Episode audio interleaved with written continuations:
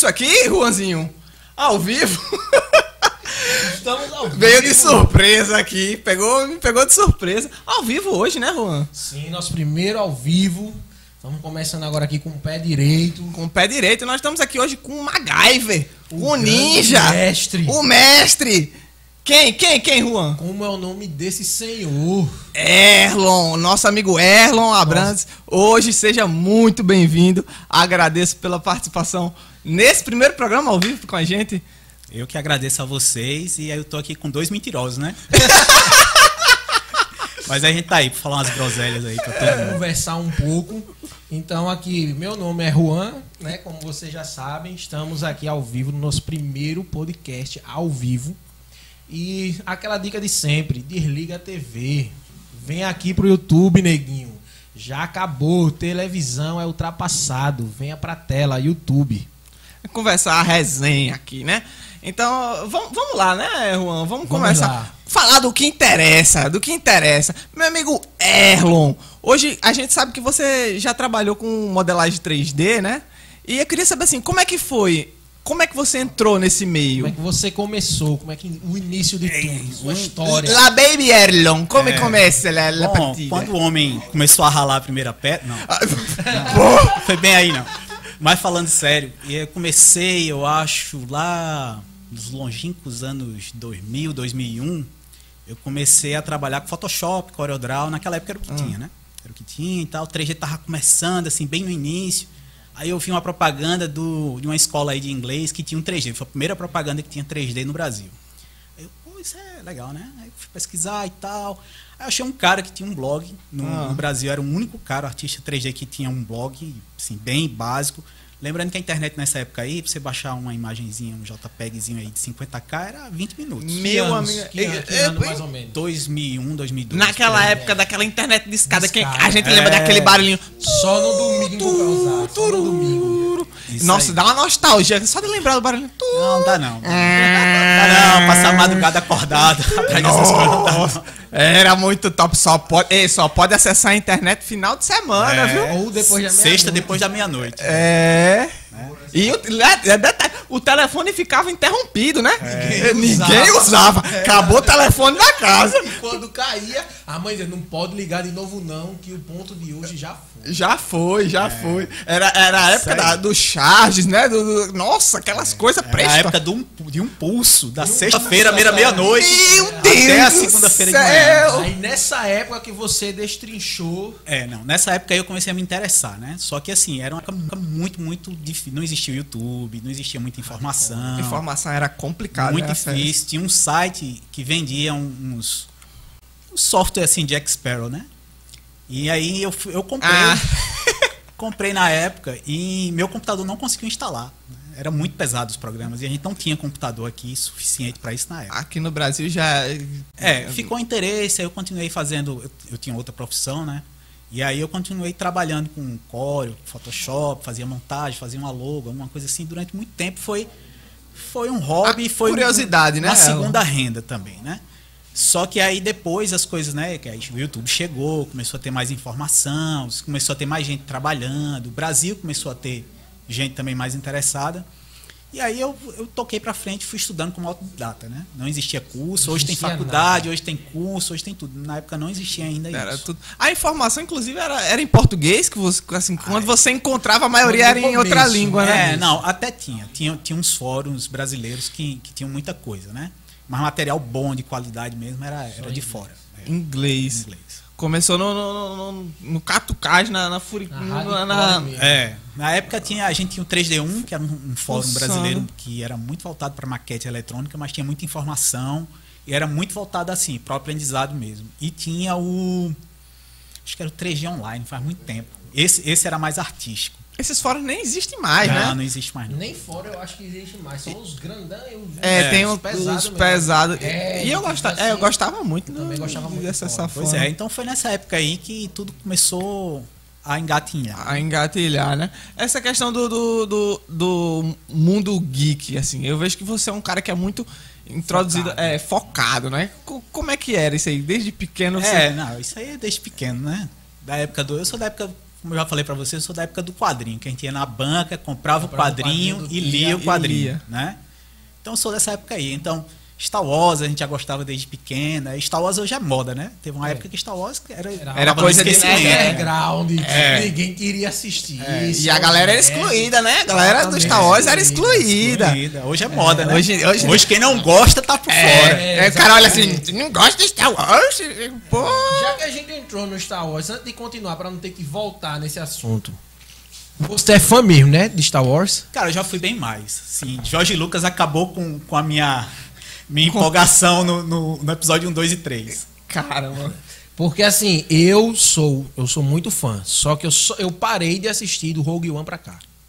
É, eu, eu ainda. Dessa, dessa série nova, dessa, desse- dessas levas novas de filme, tem uns que eu, que eu acho legais. Eu não achei nenhum.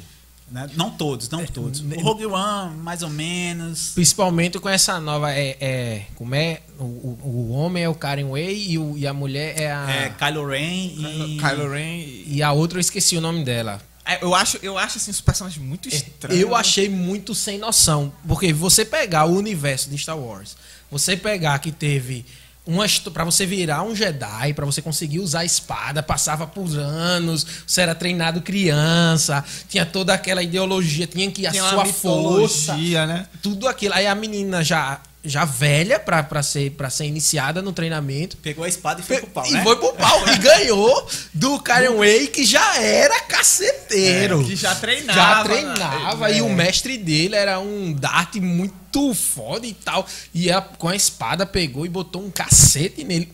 Aí essas pequenas coisas que me deixou meio É, triste. as pessoas- Não só você, né? É. Isso Deixa- me deixou muito triste. Tipo assim, pra mim, tirou toda a noção do, do que era o Star Wars.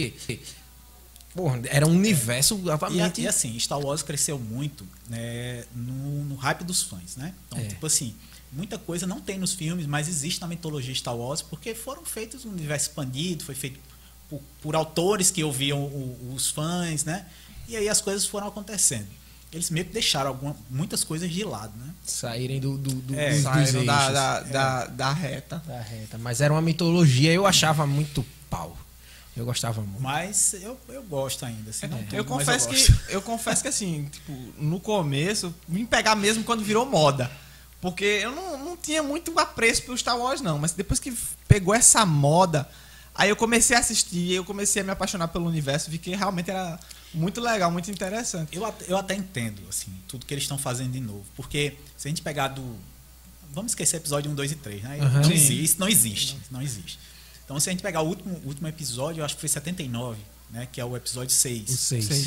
De 79 para os anos 2000, já é muito tempo, né? E, Já tá altamente datado. e né, o filme. agora, depois, né, nessa era Disney, são aí 40 anos. 40 anos, é muita É muito coisa. tempo. Então eles têm que reintroduzir, né? Se a gente for olhar, Tem que ter aquele eles papo meio que estão tentando recontar a história. Só né? que tá deixando, tipo assim, tá recontando a história de um jeito muito, É. muito sem noção. Tipo assim, O é como- diálogo expositivo é muito spamado. parece no- que não existe mais toda aquela. aquela é, não dá pra. Tipo assim, você não consegue entender que é realmente um universo, uma coisa surreal, com várias raças, com, várias, com vários diálogos diferentes, como tinha. Você via no- no- nos episódios, episódios 6, 5 e 4, você via eles conversando com outras raças, o jeito que as outras raças se comportavam, quando eles iam pedir para falar com algumas mais, né, de outra raça que não estava ainda e tal, você via toda uma, uma diferenciação de um ser humano para outra raça. E é o contrário, contrário. É. Não, e assim, muito, muito. Até personagens bons, né? Mal utilizados. A, a Phasma, né? Que é a Brienne lá do, do Game of Thrones, ela entra, sai. E acabou, não Nada, faz nada, nada acontece. é, Não, não, não- faz não nenhuma, aproveitam. é, não tem um É. mínimo, é, nem precisava estar ali. Pois é. Então é. Basicamente é isso, assim. Na minha época, criança que tinha que gostar dessas coisas tinha que ir atrás, assim. é, eu sou da época do desenho animado na TV, né? Então é que nem o, o ônibus. Passou, perdeu, Perdeu. só Já o próximo. A briga era pra assistir o negócio lá na hora assistir que tava Cavaleiro do. Zodíaco ou então Dragon Ball Na época, na, na época hora. Cavaleiro Zodíaco, né? Ah, É. peguei. Churato. Ah, Churato já Ah, não. esse aí eu não peguei. Esse aí Esse eu eu não peguei, não. Porque meu pai, assim, eu sou, eu sou, meu pai ele é muito viciado em Star Wars, Shurato, Cavaleiro do Zodíaco, Dragon Ball, Senhor dos Anéis, toda essa, essa mitologia, tudo que é geek e tal, ele gosta, mesmo ele não sendo geek. Porque quando ele vê alguém geek, ele faz, ah, esses frescos aí e tal. Porque, mas ele gosta disso. Tá entendendo? Até hoje ele joga o World of Warcraft desde a primeira expansão. Entende? Então, assim, eu fui criado nesse meio. Mesmo ele sem, tipo assim, na cabeça dele, ele não é geek, não é nerd. Porque ele diz que isso é, não é coisa pra homem. Mas ele gosta disso. Tá entendendo? Consome. Consome, Consome. muito e eu sou eu só consumi por causa dele. Então hoje eu só gosto de Senhor dos Anéis, hoje eu só gosto de Star Wars, hoje eu só gosto de Harry Potter, hoje eu só gosto dessa, dessa área toda por causa dele. É, um, é uma das coisas, um dos fatores muito importantes, essa quebra do preconceito que teve da galera com, com essas coisas de nerd, que era uma cultura que era vista assim, sei lá, acho que até com maus olhos às vezes, né? Mas, mas é porque isso é muito sazonal, né? Assim, por exemplo, na, na década de 70, quem não gostava de Star Wars estava por fora da moda também. É, Tava? é, de Tava, fato. tava por fora da moda. Quando, quando Star Wars, os primeiros episódios, né, que é o 4, 5, 6 saíram, quem não gostava tava por fora. né? Virou uma, uma Virou moda durante uma muito moda. tempo, até os anos 80. Depois cai, né, o tempo vai passando, outra geração vai vindo, não tem contato. É normal, as coisas são cíclicas assim. Sa- vão- Sabe uma coisa, uma coisa assim que, que me impressiona às vezes quando a gente tá quando eu vejo o mundo geek, o mundo nerd, é que normalmente é, escolhem as a- o pessoal sempre escolhe as mesmas vertentes profissionais, né? Uma coisa meio que puxa a outra, tá ligado? A gente acaba gerando um ciclo, por exemplo, de mais. A gente tá num ciclo assim que isso tá muito em alta, a gente tem muito designer gráfico, tem muito artista 3D, tem muito animador. Então, é uma coisa que puxa interessante, né? Como, como isso. É, mas assim, isso é meio que um fenômeno da sociedade. Da sociedade né? normal, Se, é. se você for olhar até 15, 20 anos atrás, você não tinha faculdade de design. Você não tinha É. produção visual, né? Isso Você- nem, você nem imaginava. Nem imaginava Não, Não era- um não- nem curso. considera, alguns desses nem são, né? Pois é, se você considerar um intervalo de 15 anos, 20 anos, para uma profissão é muito pouco tempo. É uma novidade ainda na sociedade. Então, por isso tem muita gente. Né? Tem muita gente. E se você- Diferente, por exemplo, medicina. Medicina tem curso no Brasil, desde que o Brasil é Brasil. É. Desde que o mundo é mundo. Desde que o já- mundo é mundo já existia os, os da tribo ali ensinando e passando conhecimento de medicina. Né? Pois é. E aí a gente vê, o que eu acho engraçado é o seguinte: há 15 anos atrás, é um guri, mas há 15, 20 anos atrás, é, ou até. É 20 anos, vamos fechar em 20, que é mais fácil de imaginar. Ninguém iria imaginar que a gente ia estar aqui sentado, com alguém vendo, no celular, a gente conversar. Celular é, É, uma coisa impensável. É uma coisa É um negócio impensável. Era aquele tijolão assim. É, tá entendendo? É, eu- eu tinha, chegava Aquilo ali que se jogasse na cabeça de um, arrancava, fazia um buraco, um chamboque. um xamboque dava um liga, arrancava o miolo do cara. É, é, é bem por aí mesmo. Eu lembro que meu pai tinha um celular daqueles antigão, aquele Nokia. Mano, parecia Meio um, quilo. Meio quilo. parecia Meio um quilo. tijolo. Ele guardava assim e dizia, olha ali é o celular. E pode Meu ver pai. que ele só carregou uma vez e até hoje tá carregado ainda. Brabo, usa como colete à prova de balas e tudo. Aquele do flipzinho com a É, antena, a bolsinha assim. Exatamente pérola ali. Aquele ali era sinistro, era a cara mesmo do doutor. Ninguém, todo mundo lembra do grande 31, dre- 3110, né? Da É, Nokia. da aquele Nokia, que era um branco, um indestrutível. Eu acho que a Nokia devia aproveitar, inclusive, o marketing desse negócio pra Podia fazer... um- fazer um jato só com material que fizeram aquele. que é Era por imoral. aí, por aí. E aí você parar pra ver, você parar pra ver que em 20 anos ninguém ia imaginar isso e outra, ninguém ia imaginar que a gente ia estar conversando, olhando um aparelho que todo mundo tem e ainda ganhar um dinheiro em cima disso, tá entendendo? Tipo assim, é uma profissão hoje em dia. Por mais que no começo dos anos 2000 foi negada, hoje em dia não é mais negado. Isso é verdade, assim. Na verdade, o mundo passa por muitas transformações, né? Profissões que existiam estão deixando de existir, outras estão surgindo. Se- Provavelmente as que existem hoje, daqui a um tempo também, ou vão ser transformadas ou vão deixar Como de é, que, existir. assim, como é que tu, como artista 3D, como é que tu vê isso, a parte da parte profissional, essa, essa mudança na Ó, profissão? é, eu costumo dizer assim, eu já dei aula para muita gente, eu, eu dou palestra até hoje também. Eu costumo dizer que é o seguinte: você tem que encarar realmente como uma profissão. assim. Tem coisas que você tem que separar. Você tem prazer trabalhando, tem prazer. Nem sempre, mas tem. Mas tem. né? Mas você tem que pensar que isso é um trabalho que você tem que estar preparado, assim. Por exemplo, a gente está vivendo um ano completamente atípico, né? 2020 chegou na voadora aí, Chegou pra matar. todo Negócio que nunca Chegou aconteceu, lascar a galera não sabe nem como é que... Então, assim, se você pensar, qual o primeiro setor que você perde é, o foco do consumo? Entretenimento. Entretenimento, né?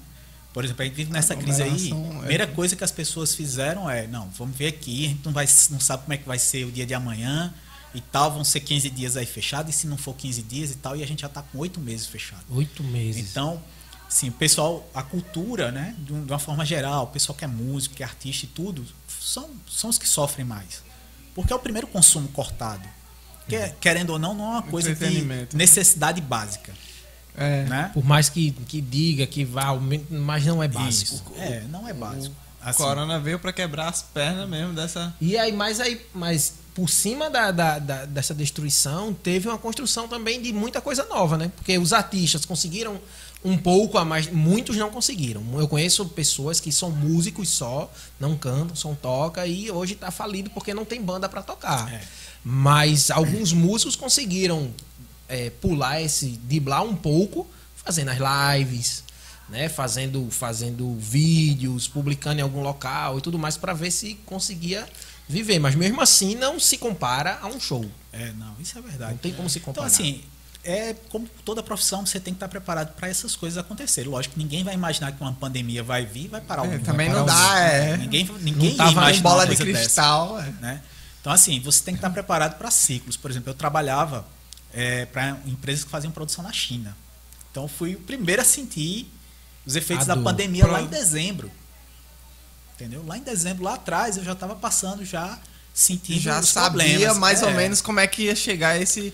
Pois é, esse e- impacto. E, e assim, e é mais complicado, porque na China, é, o que acontece? Tem muitas empresas que mandam funcionários para a China. Produzir lá é muito barato, os caras terceirizam a produção das coisas lá. E aí, lá você não pode usar a internet livremente. A galera É, acessa tem a a internet via é. VPN. Para poder driblar. É, Existe é, porque- toda uma as- maracutaia pra, pra, pra Mas é você. o governo controla a o governo internet. controla. É. Eles têm a internet deles lá e tal, que, que você pode acessar. É louco isso. Então, né? assim, e aí, por exemplo, eu tinha- um cliente que a gente perdeu contato com ele 30 dias. Porque o cara não conseguia falar. Achou até que o cara tava morto. pense- a gente chegou a pensar que o cara Morreu de corona, tá ligado? De corona, exatamente. Nossa. Meu deve Deus do céu. A bronca é grande. Então, filho. assim, por isso você tem que pensar, principalmente o cara que é freelancer, né? Você tem que pensar que você tem que estruturar as coisas num longo prazo. Você não pode pensar, ah, eu recebi hoje e tá beleza. Não. Você tem que pensar um ano, você tem dois juntar anos, três máximo. anos, quatro anos. tem Entendeu? que ter aquela, tem que ter um pouco de visão também, É. né? Não, Sim. não é uma profissão fácil, não. E, não. e são coisas assim, por exemplo, que eu, eu não vou dizer que eu acho que falta, né? Porque não é bem o foco. Mas você não vê isso nos cursos que você faz, ou cursos livres, ou Sim, faculdade. não ensinam, né? você não essa- vê empreendedorismo de uma forma geral em qualquer. Em qualquer- É porque também se ele faz um curso, porque se ele faz um curso de 3D e fala, olha, você vai ter que se cuidar, tal, tal, tal, ele vai perder até é, cli- é, estudantes na área. Porque o que ele tem que vender é dizer, ó, não falta vaga, não se preocupe, trabalhe É, é porque tem aquele- fácil. Para o cara que faz um curso livre, né? Assim, um curso específico só de 3D, é. uma É. coisa. Mas, por exemplo, hoje a gente tem faculdades no Brasil. Eu acho que, como, como uma, uma instituição, você poderia ter. Por exemplo, tem alguns Uma cadeira pra É, esse- tem, tem alguns cursos que você vê isso, né? Até curso na área da saúde, tem gestão em saúde. É, cara que, que vai fazer, por exemplo, engenharia, aí você tem né, matérias de administração, De administração. Né, de empreendedorismo, você vê em alguns locais. Mas, de uma forma geral, para tudo no Brasil, isso é meio que é, deficitário, né? é. Esse- essa, essa parada do, do, do 3D, inclusive, Erlon, isso é uma dúvida que eu tenho. Como é que funciona no caso do freelancer? Tipo, eles te, eles te pedem um, um- um projeto e aí eles te dão é, um período de tempo equivalente ao projeto ou eles dizem assim, não, a gente tem isso aqui, a gente quer fazer isso aqui. Quem é que faz? Tipo, se vira, tá É, isso, isso é uma pergunta muito interessante. Assim. Primeiro, a gente tem que entender que 3D não é uma coisa só. A gente vai ter que entender que existem vários setores Da que o indústria 3D 3D. trabalha e que dentro dos setores existem várias áreas específicas que você vai ter gente especializada fazendo. Então vamos lá. É, eu comecei com arquitetura. Né? Então, geralmente, a arquitetura você é um cara generalista, você faz tudo. Você faz a modelagem, você faz a texturização, que é colocar. Por exemplo, eu tenho um objeto qualquer, o objeto está lá cinza.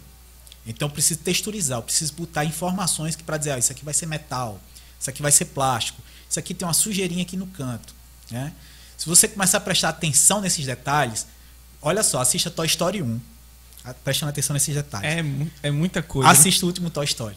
você vai ver que a diferença é brutal. Muito gritante. Brutal. É assim, Toy Story 1 é fantástico. Mas se você comparar tecnicamente, evoluiu absurdos. Sabe? É, esses são detalhes assim que eu acho que a, a gente que tá assistindo não percebe tanto, né? imperceptível, Mas é. a gente, a gente sente meio que no subconsciente, Você né? sente, você não consegue distinguir. Não Mas sabe você o que é você que tá sente. diferente ali, mas consegue Exatamente. sentir. Trabalha, trabalha muito isso, né? Eh, o subconsciente, essa parte de textura, essa parte do, do, do, do ser vivo. É como, assim, eu sei que existe um, um- um padrão de, de modelagem para o ser humano em si. Mas ah, tem alguns aspectos né, na, na modelagem que ele te dá aquela referência. Olha, isso aqui é vivo, não. Isso aqui é um modelo 3D Tem, morto. Tem. Isso, isso assim, por exemplo, é, vamos decupar as coisas assim, vamos separar pra gente entender, porque é muito. O pessoal acha que tipo, é tudo uma coisa É, só. tudo uma e- coisa- eu, eu pensava sabe? que era. Não é.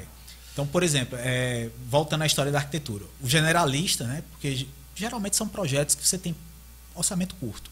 A verdade é essa. Então, o cara lá que trabalha na empresa, ele vai fazer a modelagem, vai fazer a texturização, vai fazer o render. O render é a finalização.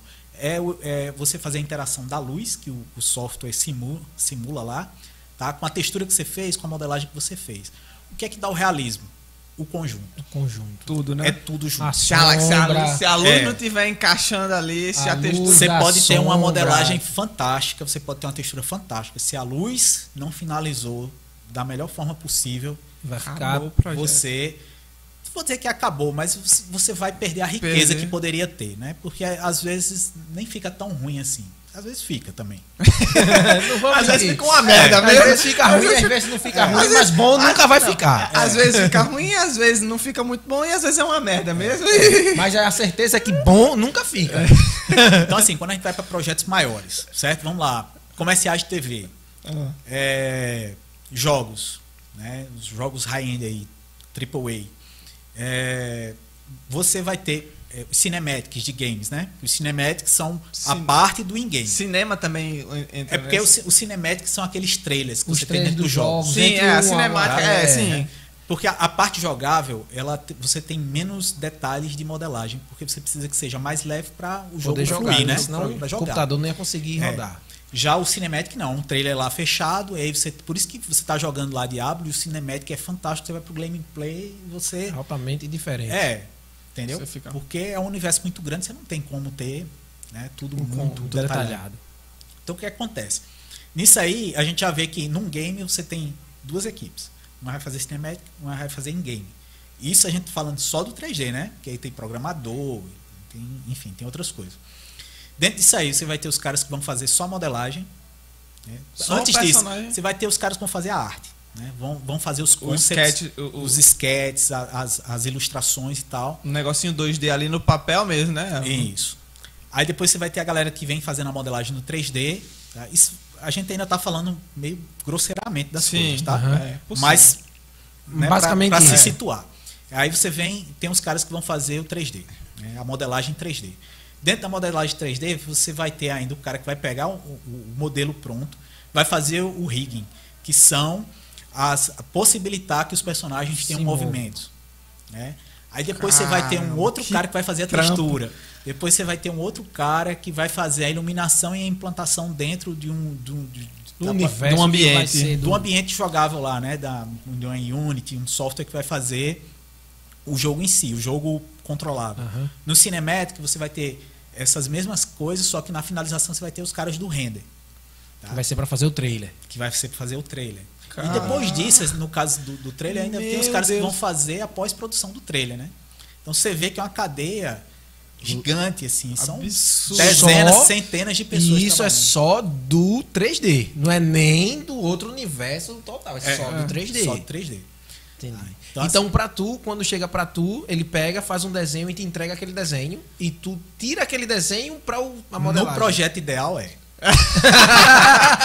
no projeto ideal é, mas acontece muito, talvez seja a maioria dos casos, não vem essa arte conceitual.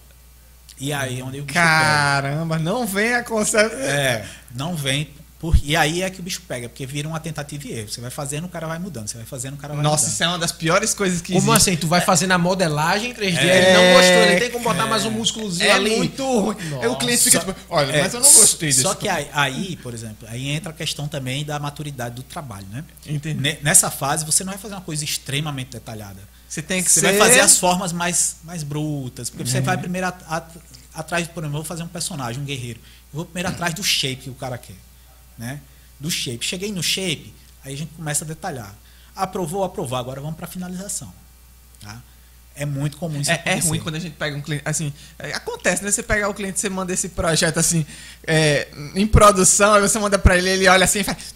É, mas isso aqui tá faltando isso, isso. Tá faltando um bíceps é, aqui. Tá faltando. Cara, é. Poxa, assim, quando você Acontece trabalha. muito acontece, isso? Acontece, acontece, acontece. Quando você trabalha, por exemplo, com agência, uma agência de publicidade que os caras estão acostumados a fazer trabalho, é tranquilo. Geralmente o negócio chega pronto pra você. É quando tudo- tem uma correção, porque acontece assim, por exemplo, no 2D lá, no desenho, tá Uhum. irado lá e tal. Só que você não consegue encaixar as coisas. Porque às vezes tem muito elemento, você não vai ter espaço na tela. O 2D ele, é uma- ele tem uma diferença do 3D, obviamente. né? Você tem uma dimensão a menos.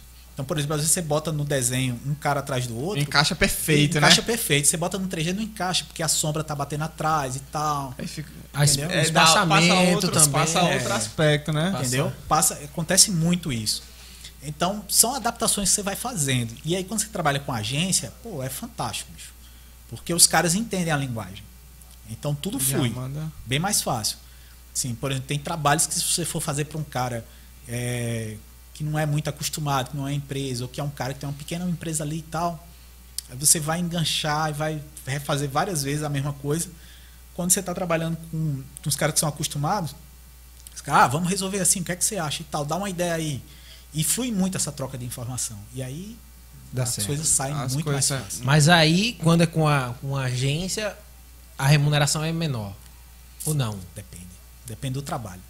Se tem agências, eu, eu tive o privilégio de trabalhar com grandes agências nacionais, Vetor Zero, eh, com a Light Farm. Inclusive, eu fiz trabalho para fora com a Light Farm, para Bayer, né, para aquela fábrica de medicamentos. E fiz também com eles a abertura da novela da Globo, Que Rei Sou Eu. Eita. Que Rei Sou Eu? Não, não lembro. Tem, tem até aí, depois Tem a gente olha. Aquela, é, gente é aquela. É, É uma que foi 3D, medieval. medieval. Inclusive, é, foi flopada, né? Deu uma flopada grande. Não sei é, não, cara, que novela mas- é essa não. que eu Cara, eu- deixa eu te contar. Assim, aquela abertura. é, tu trabalhou nela, não foi? Trabalhei. Nossa, aí eu chegava, pô, isso eu, né? Eu, é, eu chegava assim, aí minha mãe chegou pra mim um dia, olhou assim a abertura e falou: Caramba, que abertura bonita. Ela falou, né? Fez essa abertura é muito bonita, isso que eu disse, conheço o cara que fez, o que ele produziu, tá trabalhando na produção. Eu tô feito um sapo inflado assim, ó, o cara é foda, eu conheço, viu? Amigo meu, tá? Porra, é muito bonita, velho. É, eu esqueci o nome. Não, Deus, vou não. tentar lembrar. Eles que tem por aí. Eu me Depois a gente, a gente desce aí pra Eu- ver. Cara, é, e assim, foi essa foi uma das produções mais legais que eu já trabalhei, assim, porque eu não assisti a novela, tá? Não assisti a novela. Mas a, a gente recebeu fotos da produção antes. Né? Tudo, e aí tem contrato de sigilo, porque nada disso pode. Não, Não, não, não, foi uma novela que passou que É em 2018. recente, é, É, 2018, alguma coisa assim. Tá aqui no teu. no Tá aqui, teu- tá aí. É, Vai procurando, Juan. aí, essa daí, ó, da direita. Essa aqui, Isso. essa aqui é. Cadê, cadê esse aqui? É, Deus salve o rei. rei. Essa. Depois que saiu, tava aqui na ponta da língua, né? Saiu o nome. Nem Então, sabia que Além, a- além de- da equipe, assim, eles contrataram muitos freelancers para fazer e era uma, uma galera que muita gente já se conhecia e já foi legal por isso aí. Mas, cara, as fotos que a gente recebeu da produção, eu vou, vou falar aqui, vai virar meme, né? mas, não, mas não é mentira, não. A produção não devia nada às produções de fora, não. Parecia muito assim. Eu- lógico, e aí entra a questão da, da filmagem, tem diretor e tal. Isso, né? A gente sabe que a novela tem uma, uma linguagem própria, assim, para ser acessível. Mas falando de produção, de cenário, dos detalhes, cara, parecia muito Game of Thrones as fotos que a gente recebia. Muito. Co- assim, os copos, copos de metais envelhecidos, né? amassados. Sabe? Miraram no Game of Thrones e acertaram no Rei da Vida. É, da deve ter sido entendi, por aí. Entendi. Mas, mas foi, assim, era fantástica a produção. Eu não A, assisti a cenografia É, era curio, incrível. é curioso, eu vi, eu vi a abertura e eu dizia, caramba, é da- eu acho que é uma das aberturas mais bonitas que a gente já teve aqui de, de novela da Rede Globo. Foi apertado, assim, apesar que a gente não, não teve problema com. O prazo era apertado, a gente não teve problema de atrasar nem nada. A gente, na verdade, finaliz, a Uma parte de modelagem grande. foi finalizada antes da data, se eu não me Mas engano. também foi uma equipe grande. Foi, foi, foi. Eu acho que foram umas. com- uns 20 modeladores por aí. né? Que a mal brinca. É, quanto tempo de antecedência eles, eles comunicaram assim? Tu já sabia, né? Tu, Cara, tu não. já sabia que tu que ia É ter a por- novela Deus salve, viu? Quanto não, tempo antes? não, a gente não sabia. Não sabe, não. Não sabe, você não sabe. Porque você tem contrato de sigilo. Entendi. E o que acontece? A gente, muitas vezes, nesse projeto, a gente recebe com um nome que não tem nada a ver com o que vai sair. Ah, Entendeu? Não tem. E aí, como é uma novela, você não sabe como é a história, É, né? não tem nem como dizer nada. Não tem nem como dizer não tem nada. nem como desenrolar. Já, já em outros casos aí, é, você nota, tipo, ah, tem um bichinho ali que tem todo ano que aparece no final do ano no comercial, e aí você já sabe. Né? É, tem essas diferenças assim. Mas é, foi um projeto, foi por aí, mais ou menos 20 pessoas trabalharam na modelagem, Na né? modelagem. Na modelagem. Foi uma empresa que a, que a Globo terceirizou, não, não era a Globo diretamente que estava fazendo, apesar que eles estavam trabalhando junto, tinha, Uhum. tinha diretor da Globo acompanhando e tal. E a gente tinha reuniões, eu acho que duas vezes por semana. Caramba. Nossa. Sempre pra ajustar alguma Ajustar coisa. É, Vocês é. estavam sempre dando update do projeto. Sempre. né? Isso aí é o seguinte, você fazia, mandava, fazia, mandava, fazia, mandava. Caramba. E- e- porque assim, como tava tudo. O prazo era curto, eu acho que a gente teve 15 dias para fazer, 16 dias para fazer a modelagem. Eu não lembro, mas eu acho que foi isso aí. É, a gente tinha que estar pedindo out- update para você não fazer muitas coisas e de repente tá fazendo errado, você ter que refazer. E aí é muito E trabalho. é muito trabalho. É né? Aí perde tempo. Trampo. Então a gente tava sempre trocando informação. E aí, mas é tranquilo. Mas já sabia que era pra Globo. A gente, ficou, a gente ficou sabendo depois. Ah. Depois, já, acho que já estava na terceira, quarta reunião. Ah. Então pegou, do, aceitou o Frida sem saber que era, É. que era da Globo. Só, É, da Globo. Então, É uma bronca, viu? É, Porque, é, querendo ou não, você tem que trabalhar com, com, com, com esses prazos. E, assim, uma coisa que eu tenho outra, eu tenho outra dúvida. Em relação a, a- no caso dessa abertura, a gente sabe que é, o modelo 3D ele tem um número ali de, de polígonos, ele tem um número de, de- de- Como é que é isso aí? Eles dão, eles dão um limite? Vocês têm, têm um padrão que Não. vocês seguem? Nesse, nesse caso aí. É, Essa é uma parte mais hoje, técnica. hoje é mais tranquilo, porque isso não é um, um gameplay, que você ia ter limitação poligonal, né? Sim. Poligonal é com- é quantos polígonos um objeto tem para ser feito. Então, hoje, hoje a limitação dos computadores, dos softwares, são bem maiores. Então, assim, não porque é separado por takes, né? Então, cada cena foi feita num, num ambiente 3D diferente e depois é juntado na pós-produção. Então, é bem tranquilo isso, assim. Quanto a isso aí, Não tem, Não teve- não é, teve- bronca. Você recebe uma orientação assim, por exemplo, no meu caso, no meu caso era um cenário que tinha muita gente. né? Hum, Então aí você, eu recebi uma orientação X lá que tipo, ó, faz assim, a textura tem que ser é, tamanho, eu acho que era 8K a textura. 8K, porque aí não vai, não vai dar problema no render. Pronto, aí é bem tranquilo. aí daí tu, tu fez. É. Continuou fazendo ali e, e deu no final. é, cada, isso é cada projeto. Nesse, no caso, como foi um projeto para televisão, É. ele tem, tem, tem esses padrões. É uma coisa que, tipo, é, a gente não, não percebe, mas existem algumas mascaradas que a galera faz, principalmente em relação a modelo 3D, quando, assim, a gente não, sabe que é polígono, polígono mesmo. A galera joga lá em outro software e dá... Como é que funciona isso? Como é que é, É, é porque esse assim, esquema? Você tem várias formas de finalizar, né? Tanto textura como luz. Então, assim, por exemplo, o próprio software 3D você tem finalizações que a gente chama tumbum, que é cartoon. Cartoon desenhado. né? Então, parece muito o cartoon desenhado, em vez de ser o cartoon 3D, né? O cartoon 3D é o estilo Pixar, essas animações Aham. 3D que a gente vê. Ah, isso é bem comum. Agora, isso também depende muito da direção de arte. Às vezes a intenção é essa. Não é, não é mascarar, a intenção é ser assim. Ser É assim. colocar pra ver uma coisa É. diferenciada daquele jeito e Isso. ele já manda a orientação pra vocês. Isso. Porque assim, é, a Pixar ela dita muita, muita norma, muita norma não, mas muita tendência, né? Então, por exemplo, você vê muitas animações puxam um lado que, que lembra Pega a a inspiração, Pixar, é. puxa. Já outras não, por exemplo, aquele, aquele, aquela animação do Tu gosta? Eu tô, tô- Pequeno Príncipe, Sei. que saiu, é, que é bem bonita, né? É linda. É uma obra de arte ali. É Já, uma obra já de é arte. uma, uma coisa que eu achei, assim, fantástica. Como é, como é que tu vê esse- essa questão assim do, da, da galera puxar? Porque assim, eu acho que a, a partir do momento que fica todo mundo sempre na mesma referência, as coisas ficam muito parecidas. É, mas, cara, o É mundo é assim, assim, né? é. É, é de copiar.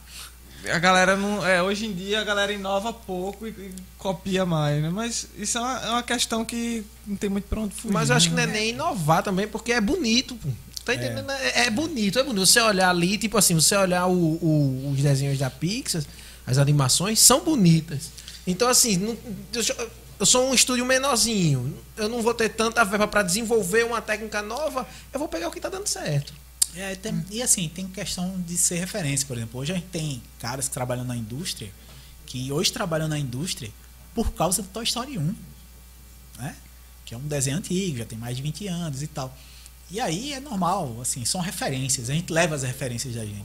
Os diretores de arte le- levam as referências. Querendo ou não puxa, né? Lá no é, querendo ou não, puxa. Apesar que sempre todo mundo tenta fazer alguma coisa diferente, né? Mas eu acho que o segredo não está só na questão da estética em si. Tá no roteiro. né? Você no vê assim. conjunto, né? É, você vê, por exemplo, a Pixar é, faz o sucesso que faz, não é só pela qualidade, tem qualidade, de sobra. Mas os caras fazem grandes histórias. Porque ali por trás da, da, da história da Pixar tem. Da história não, da animação da Pixar tem uma história que às vezes você nem percebe que a animação tá boa, outra você fica tão, tão interferido Vidrado na história. história. E é- não, mas quando, quando há essa, essa mistura aqui, quando você não percebe, é que eu acho que o negócio que fica tchan, tá ligado? Que você vê que encaixa, tem que encaixar uma coisa na outra, né? É, mas assim, por exemplo, você vê. Tem, é porque a gente fica muito na Pixar porque é a maior referência. Né? Mas, por exemplo, é, Big Hero 6 é fantástico, cara. Eu não assisti. É muito bem feito. É, e já não é tão novo, né? Já tem alguns anos Já aí. tem. Eu vi um dia desse e continuo achando fantástico. Fantástico. Tem muito isso, né? Às vezes a gente. é, é, acho que o ar- artista 3D também, a gente que vem da animação, vê, vê animação. A gente olha o, o, é, o conteúdo de 10 anos atrás e olha assim, caramba, será que hoje eu conseguiria assistir isso do mesmo jeito? Será que a mesma. vida, aquela a sensação É, que vai me dar de nostalgia. Exa- exatamente. Às vezes a gente assiste só pela nostalgia, mas o negócio é ruim. O negócio é ruim, viu?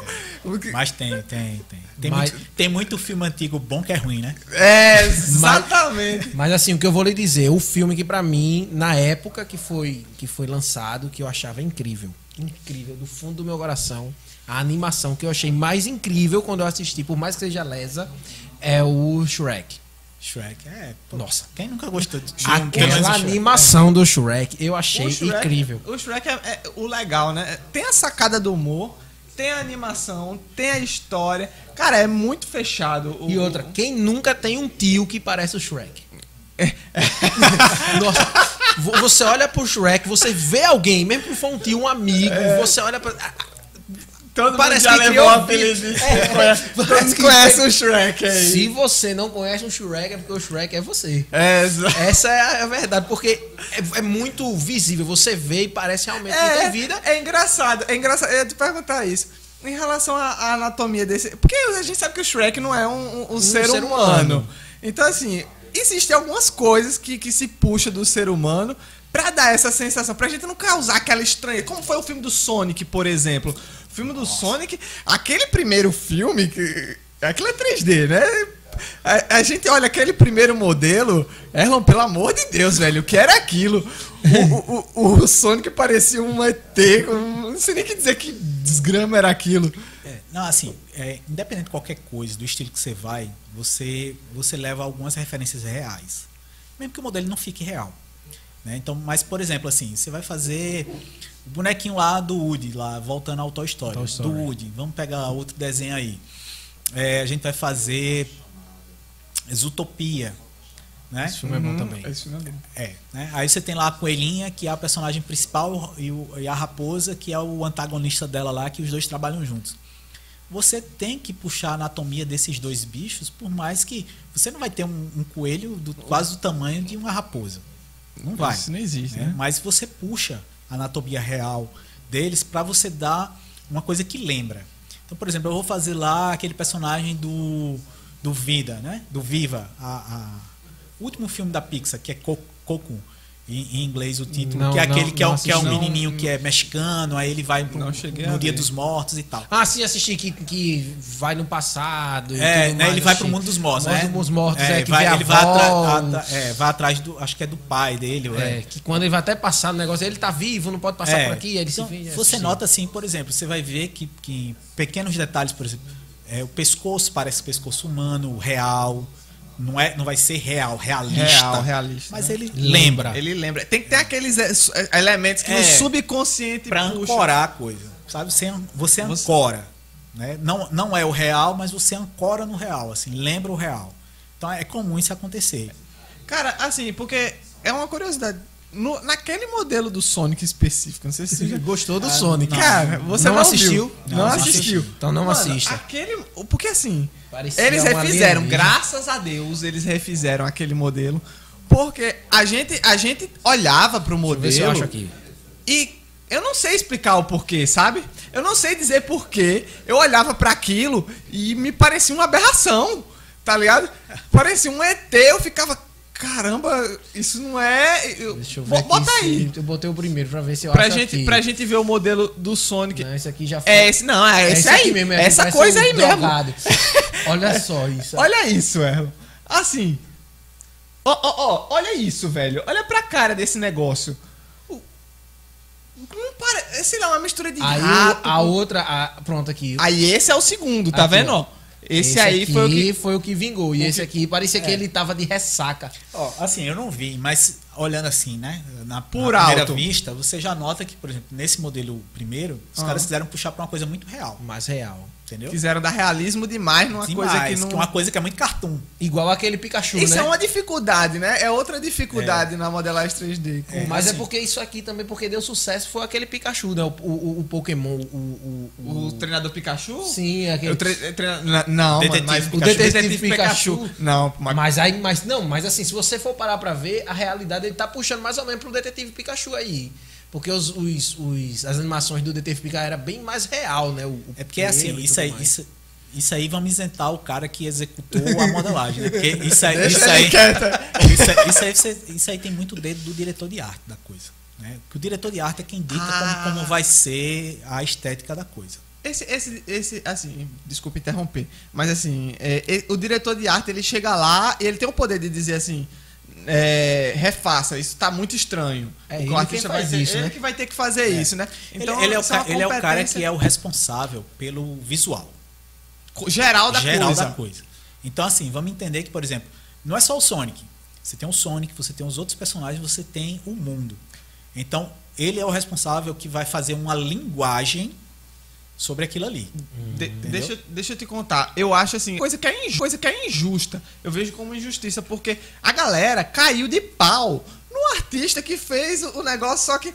hum, hum, Agora você fala, não é culpa dele, tá ligado? Coitado do É. cara. Agora, isso, Se é- brincar, você já tá o nome do cara. isso, isso a gente tá, tá supondo, né? Porque, por exemplo, tem diretores de arte que são abertos para você conversar, dar ideia, você Entendi. fazer modelo. Porque numa produção dessa não é assim, pô. É, se você. God of War. Se você pegar God of War, os caras fizeram dezenas de Kratos. Muitos então, Acho que, modelos. foi- né? acho que chegaram a 70 para último para essa última versão do Kratos, né? A versão mais nova do Kratos. Chegaram a 70 versões por aí, algo assim, Pra fazer o personagem, chegar no shape final do personagem. Então tem um estudo em cima disso. Nem sempre o cara tem tempo, né? Game geralmente você tem bem mais tempo para trabalhar. Mas filmes, Alguns- às vezes, tá bem em cima, É, né? filme você tem um calendário, né? A produção começa tal, termina em tal. tal Antes de dia. começar, já tem que saber a data de É, lançamento. Você tem um cronograma. Geralmente, para tudo você tem um cronograma. Game, geralmente o cronograma é um pouquinho. Quando é um, um jogo assim, mais esperado, é um pouquinho mais esticado, os caras né, têm tem mais tempo.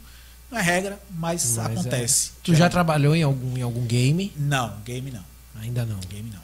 Mas quem sabe aí futuramente. hein? Olha. É, não, eu acho interessante, mas é porque game é, é meio chato você trabalhar como freelance, né? Porque como freelance você nunca vai trabalhar num personagem, é, não vou dizer principal, mas você nunca vai trabalhar num, num- num personagem da trama central. Você vai trabalhar mais nos NPCs, nessas coisas. Então, é um trabalho mais técnico do que, arti do que artístico. Entendeu? Então é, é, é mais chato. É chato, né? A galera, eu acho que a galera tem justamente a visão inversa, É, né, da ac- coisa. Acontece, acontece. Por exemplo, tem, tem, eu tenho é, pessoas que eu conheço que trabalharam em jogos grandes, fazendo até personagens mais centrais e tal, mas não é regra, porque o estúdio ele quer ter o controle do que é principal. Quanto mais os caras contratam gente de fora para fazer, Pra fazer. mais você corre o risco da coisa Isso vazar. meio que vira uma panelinha, não? É uma... Ah, a panelinha Não, é o mas- que mais tem. É, eu quero dizer agora, é o que mais tem. E também, tipo assim, ele não pode, imagina, vai contratar o Erlon pra ser o cara que vai fazer o Kratos.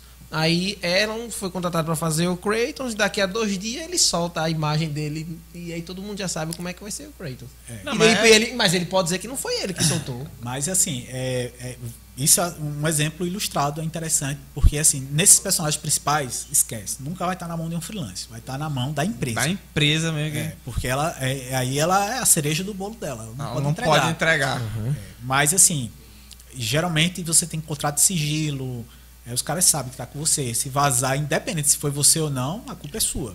Então você tem que cuidar. Você tem que cuidar, É. tá na sua mão, ali tem que estar guardado. Tem contrato. né? Mas assim, eu acho interessante o game, mas eu acho que o game é interessante você trabalhar na produção. Trabalha, hoje a gente tem vários brasileiros trabalhando nos Estados Unidos, na Sony, na Naughty Dog e outras empresas aí.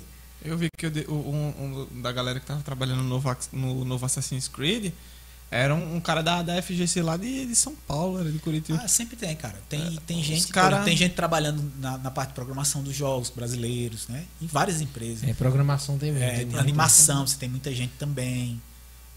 É, tem em todo canto, cara. Todo canto tem. E nessa área de, de, de 3D, a gente tem grandes referências aqui no, no Brasil que Tem, tem. Hoje o diretor de arte da Sony, o cara que faz o God of War, é um brasileiro, cara. É, E a equipe, tem muita gente, muito brasileiro trabalhando com ele. Tem, tem uns caras aí grandes, aí tem grandes, tem gente que já foi é, diretores também de, de, outras, de outras empresas grandes, como Hi-Res e outras empresas aí, que tem, já passou brasileiro por lá por cargo alto. E tem, por exemplo, na Blizzard tem, tem cara em cargo de confiança em animação.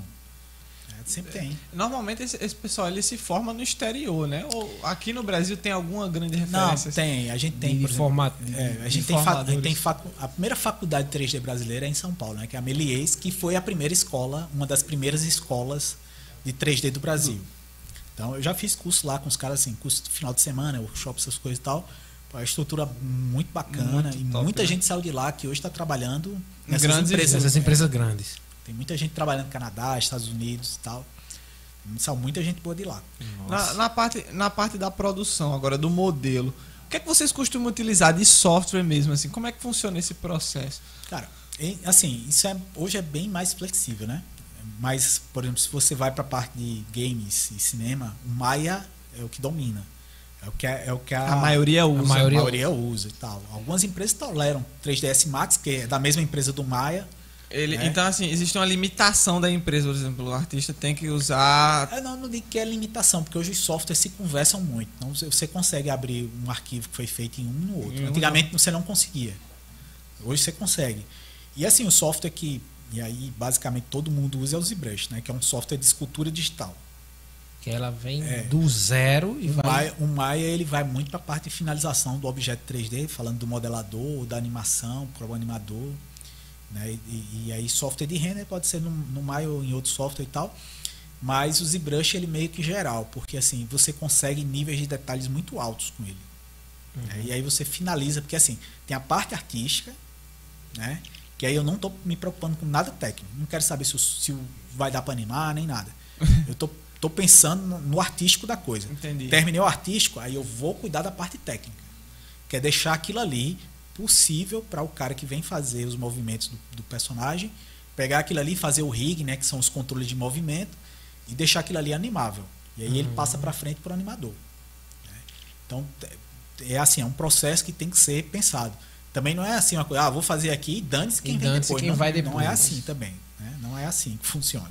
Porque senão não É, sai nem pro próximo, né? Senão chegar lá, não tem como fazer, vai voltar pra você. E aí é interessante assim, se você tiver, volta. A bomba volta. se você tiver acesso, trocar uma ideia com o animador, com o cara que vai fazer o rigging, ó, como é que você gosta e tal, e aí você finaliza da, da forma que o cara É quer. importante, né? Ter essa comunicação com, com, com a galera. Esses modelos que, que a gente tem aqui no, no, no Behance, tudo é ZBrush? Você fez. Tudo tem ZBrush e outras coisas. Olha isso aqui, que doideira. Que doideira, meu irmão. Como é que, assim, pra, pra iniciar um projeto, porque a gente sabe que, por exemplo, no, no papel, no, no- no 2D, a gente tem aquele, aquela perspectiva assim, chapada. No 3D, como é que funciona isso aí? Ele inicia como? Como é que. Sabe, massinha de modelar lá da escola? É a mesma coisa, né? É, por aí, a mesma Mas só coisa. que no computador, na tela. Na Na tela tela, trabalha na, na, na mesa digitalizadora, tranquilo lá, Isso. só Deve rodando. Bota a massinha, tira a massinha, aperta aqui, amassa ali, cava aqui, ser. E aí vai montando. e aí você vai estruturando. É, é uma coisa, pronto. Agora eu vou te perguntar uma coisa interessante, porque assim, eu, o pessoal que trabalha com, com arte, com, com 2D, é, fala muito que aparece, a galera freelancer, aparece, aquele, aquela galera meio doideira da cabeça, que fica querendo fazer personagem tal, pelado com não sei quem. Isso acontece muito no Ah, tre- não. e Quer dizer, chega- pra mim nunca chegou, né? já, porque taradão já, já, tem, taradão. tem uma galera que tem um Atari. Pikachu com a- Tem a galera que tem um Atari. Tem o baianinho das Casas Bahia com a mulher da Magazine Luiza. E você fica, meu Deus do Não. céu. pra mim, esse tipo de coisa nunca aconteceu. O que, o que acontece, o que acontece, por exemplo, é se você vai trabalhar com colecionáveis, né? Estatuazinha assim de colecionável. Aí, se você faz uma heroína, aí Eles os, querem, os caras eles dão, gostam é, mais. os caras dão uma É pra assanhada, baixo. né? É tipo a Tifa do Final Fantasy VII, né? Cresce aí o- os seios dela É. fazer um, um balão. Aí acontece isso, né?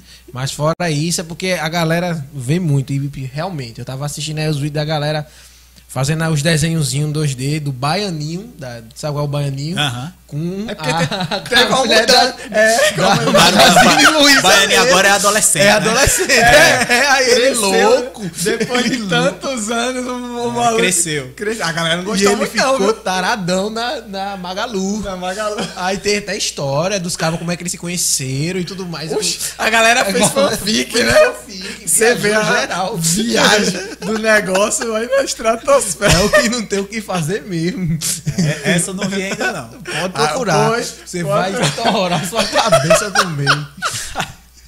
E, então, mas voltando, agora a gente também sabe né, que você trabalha com escultura física, né? Sem ser só em 3D, como aqui É, o eu, não, anãozinho. eu- eu não diria que eu trabalho com escultura física, mas é, um, é uma coisa que eu acho, assim, Um, é um hobby. um hobby. muito- um hobby. Cara, eu queria ter um hobby foda desse, assim. Ah, eu sei fazer uma escultura do tamanho real de um fulano de tal, tá ligado? Muito foda, velho. E aí, como isso aqui, ela veio antes ou depois da tua, da tua paixão pelo 3D, né? Não, Quando- eu já trabalhava com 3D. Ah, Isso já- aí, teve uma época que eu, que eu trabalhei no Rio, né, num estúdio lá no Rio, e aí eu tava com um pré-contrato assinado para ir trabalhar no Rio Grande do Sul. Né? Eu já, já tava saindo do Rio, eu vinha passar férias aqui, que era final de ano, dezembro e tal. Só que aí eu agendei um, workshop, esse workshop aí com, com um amigo meu lá em Fortaleza, que é um artista, que trabalhou também fora do Brasil e tudo. E aí eu fui para lá fazer esse workshop com ele. E aí terminou que quando eu saí desse workshop lá, eu mudei de ideia, né? Porque eu ia trabalhar com arquitetura no Rio Grande do Sul. Eu disse, não, agora eu vou parar, vou trabalhar com personagem. E aí foi uma decisão assim tomada no final do No- ano, quando foi em fevereiro que os caras estavam voltando lá no Rio Grande do Sul, eu comuniquei aos caras, olha, não, não vai dar certo e tal. E aí eu não fui. E aí foi onde eu, eu continuei aliando. Eu já trabalhava com 3D, né? Foquei mais na modelagem de personagens que eu já vinha trabalhando e estudando e tal.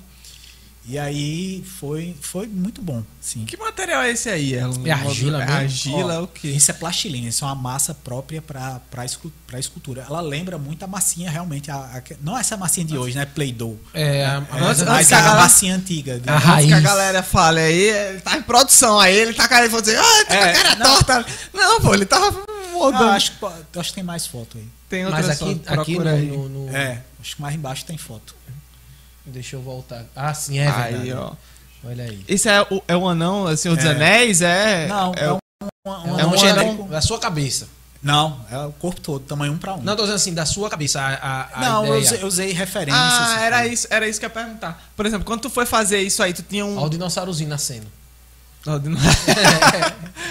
tu tinha, assim, tu tinha um modelo Acho que já é 2D o ali que tu 3D. tava olhando? Ou gente- tu, sei lá. ah, Não, não.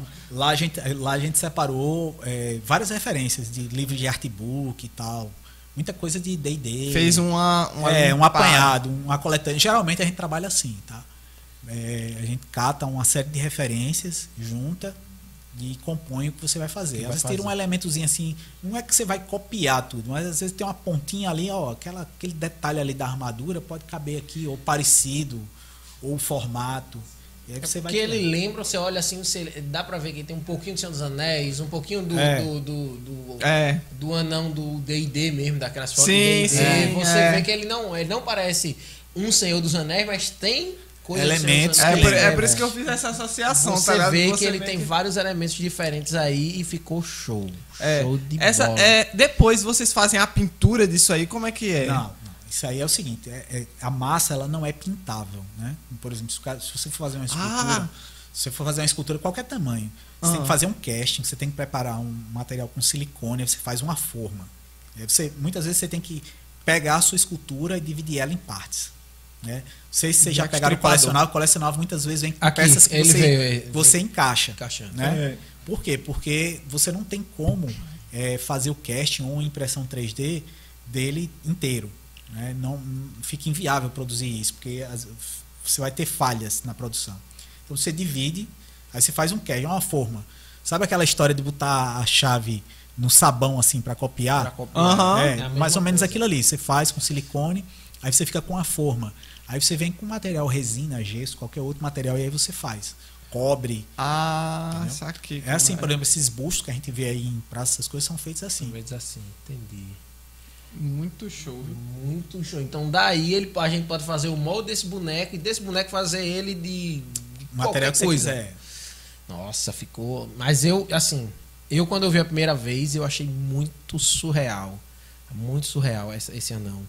Mas aí, de- dessas peças, tu, tu fizesse mais outros. Não, eu fiz pequenos, é, porque assim, existem várias massas de durezas diferentes para você fazer tamanhos diferentes. Você vai fazer quanto maior, mais a massa tem que ser mole. Você não Entendi. aguenta fazer, né? É, Fica muito duro. é, braço Se você não vai aguenta. fazer peças muito pequenas, você tem que pegar uma massa mais dura para você conseguir fazer detalhe. Você meio que vai pra uma academia sem querer. né? É. e, a- e aí é complicado, por exemplo, a massa, eu tinha muita massa dura. Massa dura você tem que ter um forno, você tem que estar aquecendo a massa. Aí você tira lá do forno, você está manipulando, daqui a pouco ela tá dura. Aí você tem que ir com maçarico, esquentar. Então é muito trabalho, É suja trampo, muito. né? A gente não tem muito espaço hoje em casa para fazer essas coisas. verdade. né? Mas é, é, é legal. Quanto, quanto tempo assim tu, tu demora pra fazer um.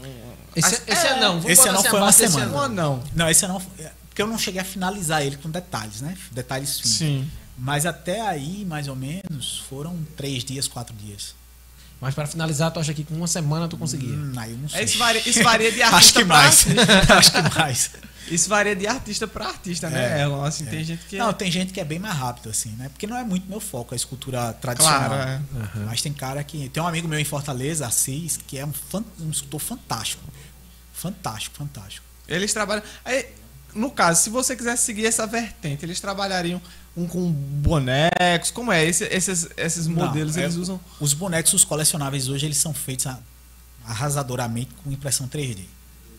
Faz o- a tua modelagem em 3D Ah, e é. puxam pra cá. É, imprime 3D. E aí o, o processo de fazer as peças é o mesmo da escultura É o tradicional. 3D digital, né? Vai É. pro digital. Você divide a- a as peças né, da impressão 3D, faz lá os moldes e. Tu acha, tu acha que essa vertente, assim, mais. Por causa da impressão 3D, esse, esse negócio vai meio que se perder. Não, eu não acho que vai se perder. Eu, eu acho que assim, vai ficar. Tudo, tudo vai ter o seu nicho. Uhum. Então, por exemplo, vão ser peças mais artísticas. Vai vão ser mais valorizado, É, acredito. vai, vai ser uma coisa mais assim, de boutique, né? Vamos, vamos falar assim. Né? Como instrumento musical de boutique, assim. É São Ah, feito artesanalmente, É, tá É entendendo? se você for comprar um violão que foi. peças exclusivas. exclusivas. É, se você for entendeu? comprar um violão normal, né, na rua ele é X. Se você for comprar feito por um luthier É, e tal, é outra ele é coisa, bem mais mais caro. caro, tem é toda aquela melhor, a gourmetização. É, né? mas que vo- se você for Mas- ver na real, o, esse anão vai ser bem mais, Claro, é. mais legal de se Sim. ter do que o É, em 3D. relação, em relação à à impressão da impressora 3D e da, e da modelagem, assim, tu acha que tem uma diferença grotesca? Tem alguma coisa assim que tu consegue olhar assim e dizer. Da, da modelagem cara, tradicional, assim, é, massa. pra Não, massa. os, os processos são, são bem diferentes, assim, né? Porque hoje com, com os softwares 3D que a gente tem, a gente consegue um nível de detalhe altíssimo. Só que aí você esbarra no- na resolução que a impressora te dá. Porque existem inúmeras é, resoluções diferentes, né? Entendi. Então, assim, quanto maior a resolução, mais caro é o, é, se torna a O, impressão. pro- o projeto, o projeto digital ele tem algumas limitações quando é para impressora 3D também. Não é que tem limitações. Por exemplo, quanto menor o que você vai fazer, os detalhes têm que ser mais fortes. Então, por exemplo, se eu faço uma textura de roupa num personagem, certo? É, se ele for ser feito num tamanho menor, uma escala de 1 para 10, por exemplo, né, que é o que a Aeron detalhes. Studios faz muito aqui no Brasil. Os detalhes vão ter que ser mais cavados, eles vão ter que ser mais fundos para que a impressora consiga imprimir aquilo ali. E não pode ser tão pequeno, porque o tamanho é pequeno. Da, da peça em toda, o tamanho já é No pequeno. geral. Se você vai para peças maiores, aí esses detalhes podem ser mais bem, mais bem trabalhados. Tô entendendo, tô entendendo. E aí, por isso são peças mais premium, mais caras e tudo. É. Esse, esse processo aí, inclusive, se você for fazer, até pra praticar ele, é, é caro, é, essas massas, essas coisas. Não, não é. E tem prazo de validade? Só pra. só- massa? Sim, só pra É. te juntar uma, uma pergunta a Não, outra. não, não. Não, não tem, não tem Não prazo tem. de validade, não. Tranquilo. Tranquilo. Nem fica fedendo, nem. Não, nada. O cara quiser Porque guardar. Quando você tem aquele, aquele negócio de, de, de barro normal, ele tem, né? Ele, depois de um tempo ele vai se descascando, ele vai. A massa fica não. velha, tá ligado? Ah, É. Lógico que tudo tem um fim, né? A massa, um, um- um tempo, ela, vai chegar um tempo que ela vai perder a elasticidade dela, ela vai, perder, ela vai ficar meio ressecada e limita algumas coisas que você vai fazer. Mas, cara, isso, eu tenho massa guardada lá em casa aí tem quase 10 anos e, E ela pronta também. Caramba, estrutura 10 pronta anos também. de massa guardada. Isso é uma determinação, hein? Um dia eu vou fazer aquela Não, escultura. mas de volta e meia eu ainda dou uma mexidazinha lá e tal. Brinca um pouco é, ali. e brinca um pouco. Não, não vou tirar Não tipo, quer um perder. dia inteiro pra fazer uma coisa, né? Mas A parte boa, a parte boa é assim, né? Como são duas coisas bem parecidas, assim, aspas. O 3D, você não perde aquele, aquele manejo da modelagem do, do, do personagem, do, do- do corpo humano em si. é, né? você fica praticando. Eu, eu gosto da modelagem tradicional, apesar que eu não tenho feito muito já faz algum tempo já. Porque, na verdade, o ruim do tradicional não é você modelar, é você fazer a base dela, né? Porque por dentro você tem que fazer um esqueleto Pra pra ela não- sustentar. Igual o ser humano mesmo, né? Tem que É. ter alguma coisa pra sustentar, senão ele se. Aí a, a parte mais chata é essa, entendeu?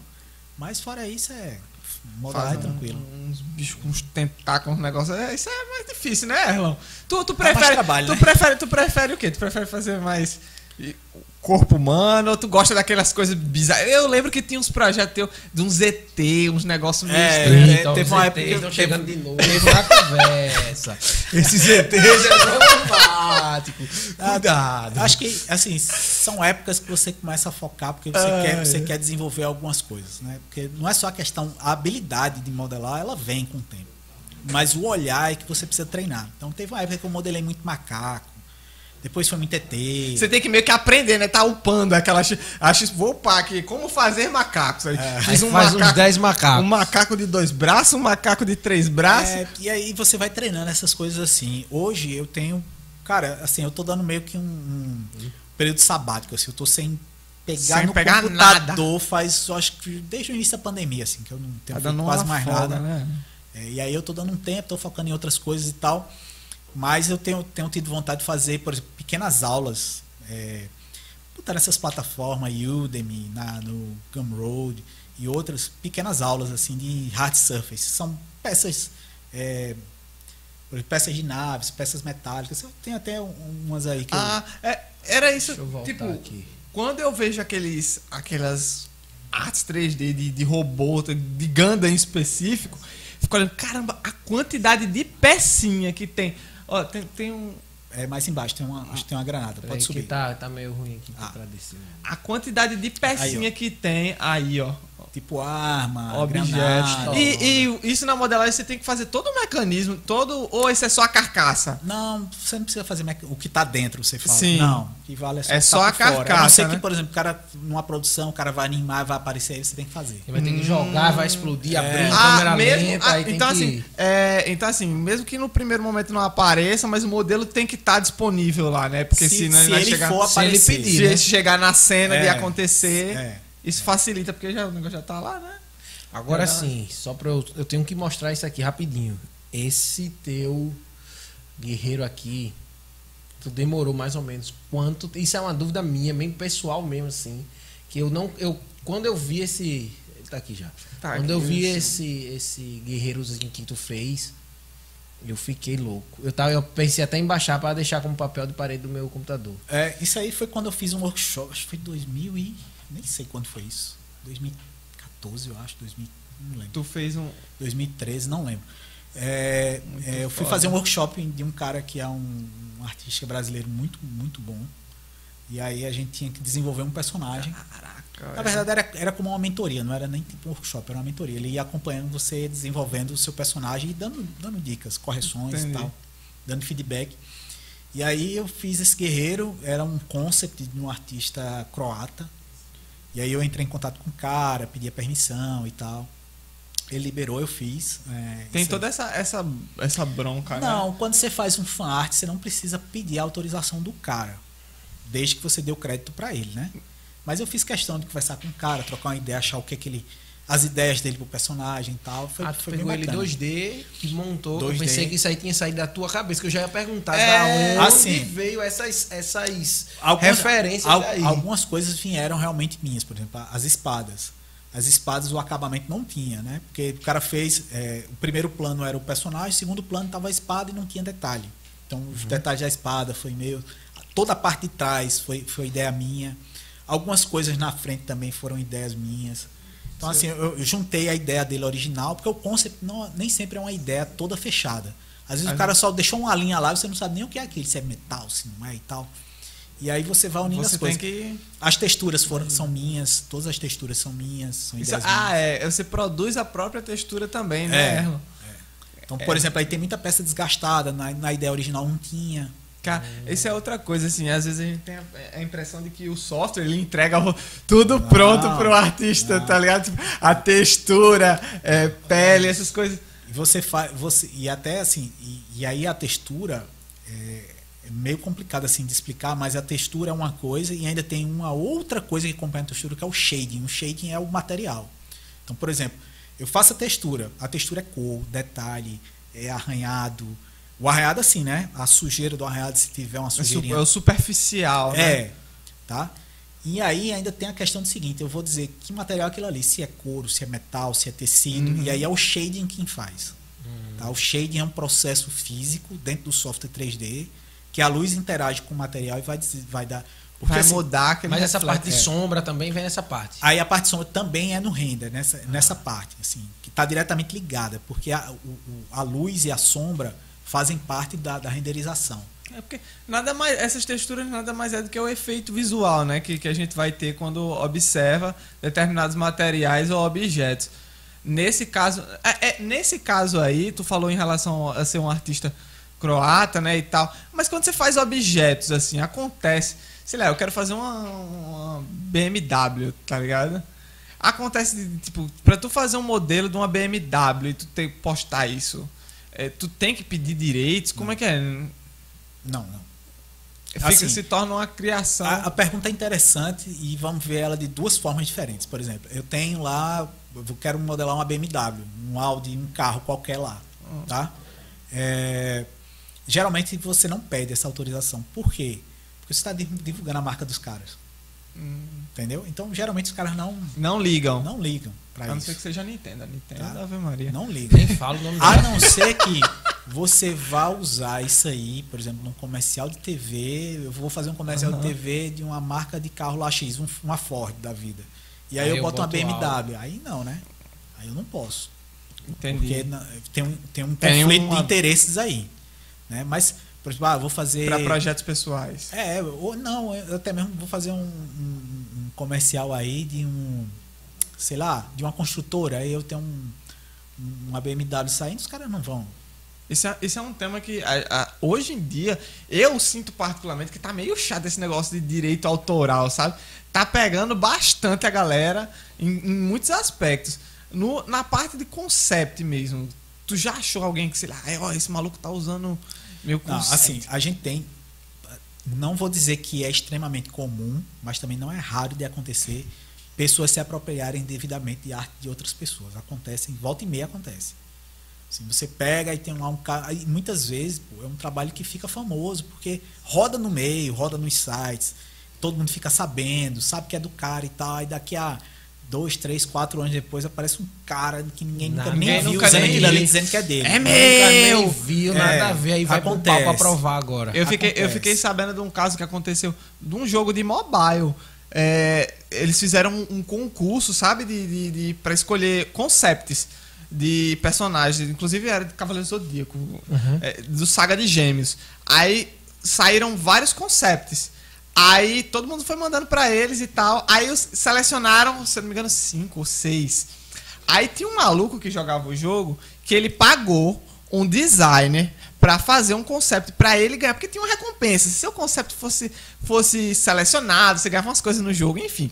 É um maluco que tinha muito dinheiro, foi lá, pagou pro cara, pagou pro profissional fazer, o profissional fez o concept, fez tudo, e aí ele entregou e o dele não ganhou. Ele ficou tão puto que o concept dele não ganhou, que ele pagou outro cara pra investigar todos os outros concepts. E ele acabou que descobriu que todos os concepts que tinham ganhado eram plágio de outros coisas, de outras coisas, tá ligado? De outras pessoas. Tá doido. Ele anulou o, o, o, O concurso. o, concurso, o evento do negócio.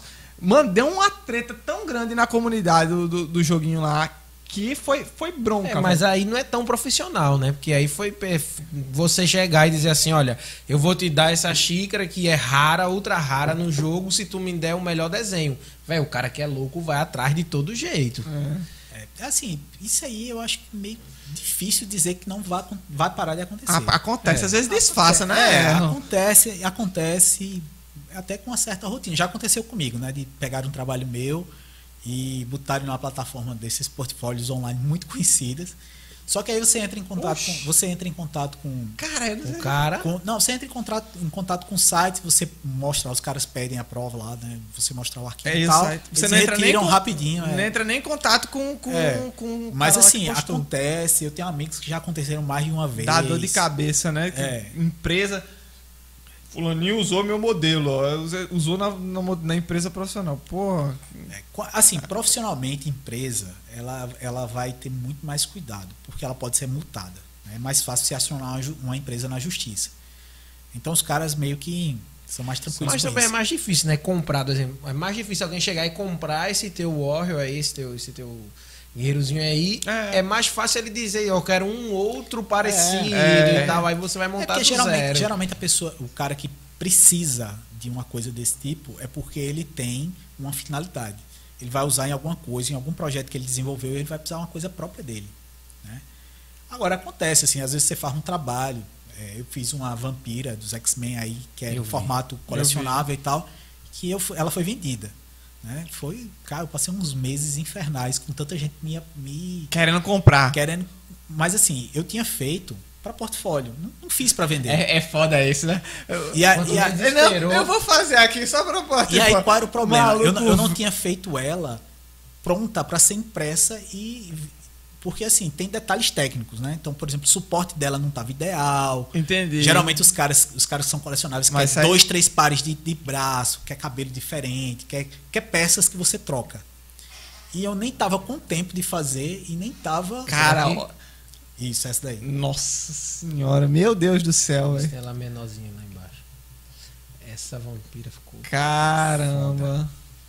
Isso pra, pra gente que. Mas quem olha já vê que ela tá preparada mesmo pra ser um Ele fez nessa né? intenção, mas é como. Não, é, é, a intenção era essa, mas assim, tecnicamente tinham ajustes a serem feitos. É porque nem sempre, né? Porque, o por exemplo, ó, modelo- essa- esse contato dela com a base, ó, É, não é, o é. ideal. Não era o Fisicamente, ideal. é. Eu fiz uma coisa que fosse bonita visualmente só. Não tava preocupado. Minha intenção não era Pra vender. segurar. Porque aqui a tá, então ela né? tá, tá como. Ei, peraí. Ele aqui tá como se ela tivesse só grudada, né? Aqui só. É. a Na, ver- estrutura na toda- verdade, seria, a ideia seria essa, só que a parte que encosta na, na perna tinha que ser maior, né? Para dar mais sustentação. E aí você faz o encaixe. O cabelo tá massa. Ó, a poupança. A poupança A censurada. poupança. É, ela, quando tu vai fazer uma, uma personagem assim, vou crescer a bunda aqui da vampira, vou deixar ela com uma Ah, é bundona. engraçado- é engraçado deixar isso, ela porque- com um peitão, tá Não, ligado? É engraçado isso, assim, porque eu, eu uso sempre imagens de pessoas reais para fazer a modelagem. Sempre. Então você vai atrás de atletas, né? É, tem aí- que ficar vendo muita gente pelada Muita pra gente aprender. pelada. É. Chega sua mãe no quarto, aí você tá lá vendo, Vendo- gente pelada. Não, mãe, tô É. estudando. O Miguel. Não, e foi até engraçado. Na época eu fui dar uma força a um cara aqui em João Pessoa no estúdio dele. de, de arquitetura e tal. E aí ele entrava no, no Pinterest, ele me seguia, né? E todo dia eu salvava imagem de, de, de anatomia para estudar, Uhum. né? pra ter de referência. tal. Claro. Aí o cara abria o Pinterest lá para mostrar pros clientes dele, aí só aparecia gente pelada. Só gente nua. Fotos reais, Esse né? seu várias design é várias meio- posições. Você passar devagar. É, Passa devagar aí. É porque eu, eu, eu não, Você tá mostrando ao povo. eu não queria só mostrar essa parte assim, né? Meio pra não, não, não, não dar problema, pra não dar problema. Não tem problema nenhum não, rapaz. Isso não é pornografia não. Vamos, vamos, vamos continuar então. Ah, é. Então, É treta, viu? É demais. O cara, é, essas fotos aí é, é mulher pelada mesmo, que o cara vê e. porque assim, você faz, você começa fazendo a modelagem de um corpo, um corpo genérico. Uhum. tá? Aí você vai, porque assim, tem detalhes de joelho e de, de anatomia, assim. Quando a gente vai, vai fazer a modelagem de rea- realista, né? De, de, de um ser humano, você começa com marcos ósseos, ósseos que a gente chama. O que é isso? É o osso do ombro, é aqui, ó, a clavícula, tá? São os artelhos, né? Que são, são os dois maléolos do, do tornozelo, o joelho, essas partes. Aí você vai estruturando. Né? e aí você vai entendi. Fazendo os músculos por cima. Que na verdade você não vai fazer músculo por músculo. Você vai fazer é, o formato, né? o shape. E aí você precisa de referência. Se você for inventar de fazer de cabeça, acontece, a gente até faz, fica legal e tudo. Mas assim, sempre tem um detalhe que você pode melhorar. E aí a gente sempre trabalha com referências reais. Sempre, sempre, sempre, sempre, sempre. Tem al- algumas coisas que a gente nem percebe, né? Em relação à anatomia humana. Homem, por exemplo, o, o rosto, né? Coloração da pele, essas coisas que tem, que tem diferença, Que que, tem dá, que ter lá no, é, no- que no dá projeto todo um, final. um peso no, no, no projeto. Não só isso, por exemplo, a gente tem angulações no corpo que são diferentes. A, a mulher ela tem uma angulação entre o, o fêmur, e o quadril e o joelho que é diferente do homem. Então tudo isso faz diferença.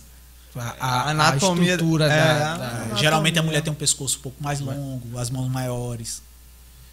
Dá, dá vontade de fazer a, a vampira com, com a poupança mais avantajada. Com... Mas é o que vende, né? é o que É o que, querendo ou não. Os é vende. É Isso aí é uma, é uma discussão que existe. É assim, em relação a, a modelo, né? Modelagem feminina, né? A galera fala que existe assim uma, uma sensualização, uma sexualização muito grande do, do corpo feminino que no homem não existe. Como é que tu vê isso aí? Tu acha que Ah, eu- existe Eu, acho isso? que existe, acontece. E, eu, e assim, você olhando dentro, né, da, da onde as coisas acontecem, isso depende muito do meio. Por exemplo, você vai para colecionáveis, existe um- uma, uma grande comunidade que gosta. Grande, assim, é quase que maioria. Não vou dizer que é a maioria, mas muita gente gosta. Né? Apesar que, por exemplo, você vai para empresas grandes aí, famosas e tal, os caras não fazem assim, um modelo muito sensual. Não fazem. É meio, é meio que por medo, né? E também porque hoje em dia tá complicado, né? É, eu acho que assim, é uma forma que os caras acham de, de- Eu não vou dizer que é fugir de polêmica, porque eu não vou dizer que eu concordo com essa, essa hipersensualização. Uhum. Tá? Mas é uma forma que os caras têm de se isentar. Tá? Vamos fazer uma coisa assim que é meio termo e tal. Entendi. Entendeu? Mas eu acho, eu acho que querendo ou não existe- vende, né? É. Porque o público mais. Tem, tem aquela galera que Se é meio tarada que. E a maioria, é, Ai. o público, não sei hoje em dia, né? Mas a maioria sempre foi masculina, né? É, e, e isso é, é latente, assim, por exemplo, você vai para os jogos online aí, você vê que até hoje as meninas sofrem Mas- preconceito. Né?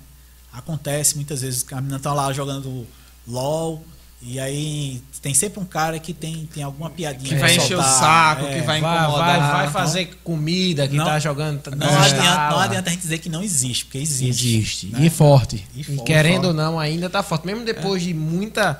Porque se a gente tá vendo tanto da empresa, das empresas indo em cima, querendo diminuir isso, aí coloca no, no, no, no meio de. de né, competitivo mesmo, as mulheres competindo contra homens, meio stream, em todo canto tem as mulheres jogando agora, mas mesmo assim ainda tem Existe, aqueles é. psicopatas Algumas, que. a- algumas coisas, assim, a- gente até concorda.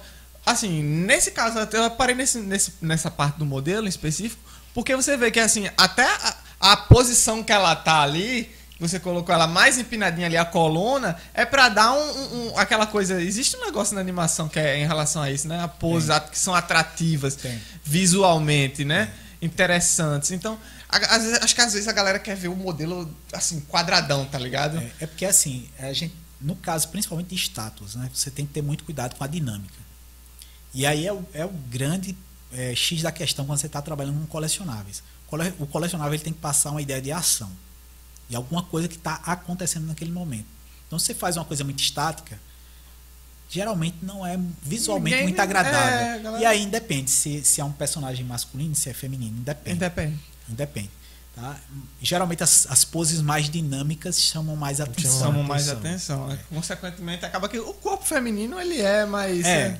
Né? E aí, assim, e aí tem uma questão que você tem que entender. E, e aí é que é o problema pro artista. Porque o, o cara. é, eu costumo dizer que assim, a gente não tem opinião. A gente trabalha. Né? E aí a mídia é quem vai dizer o que quer. É, a mídia, que nesse caso é, são, são peças para colecionáveis, ela trabalha muito dessa forma. Aí não tem o que fazer. É aquele caso, é aquela coisa que eu falei. Se chega o cara querendo um desenho da Magazine Luiza com baianinha dos das casas Bahia, o que, que o cara vai fazer.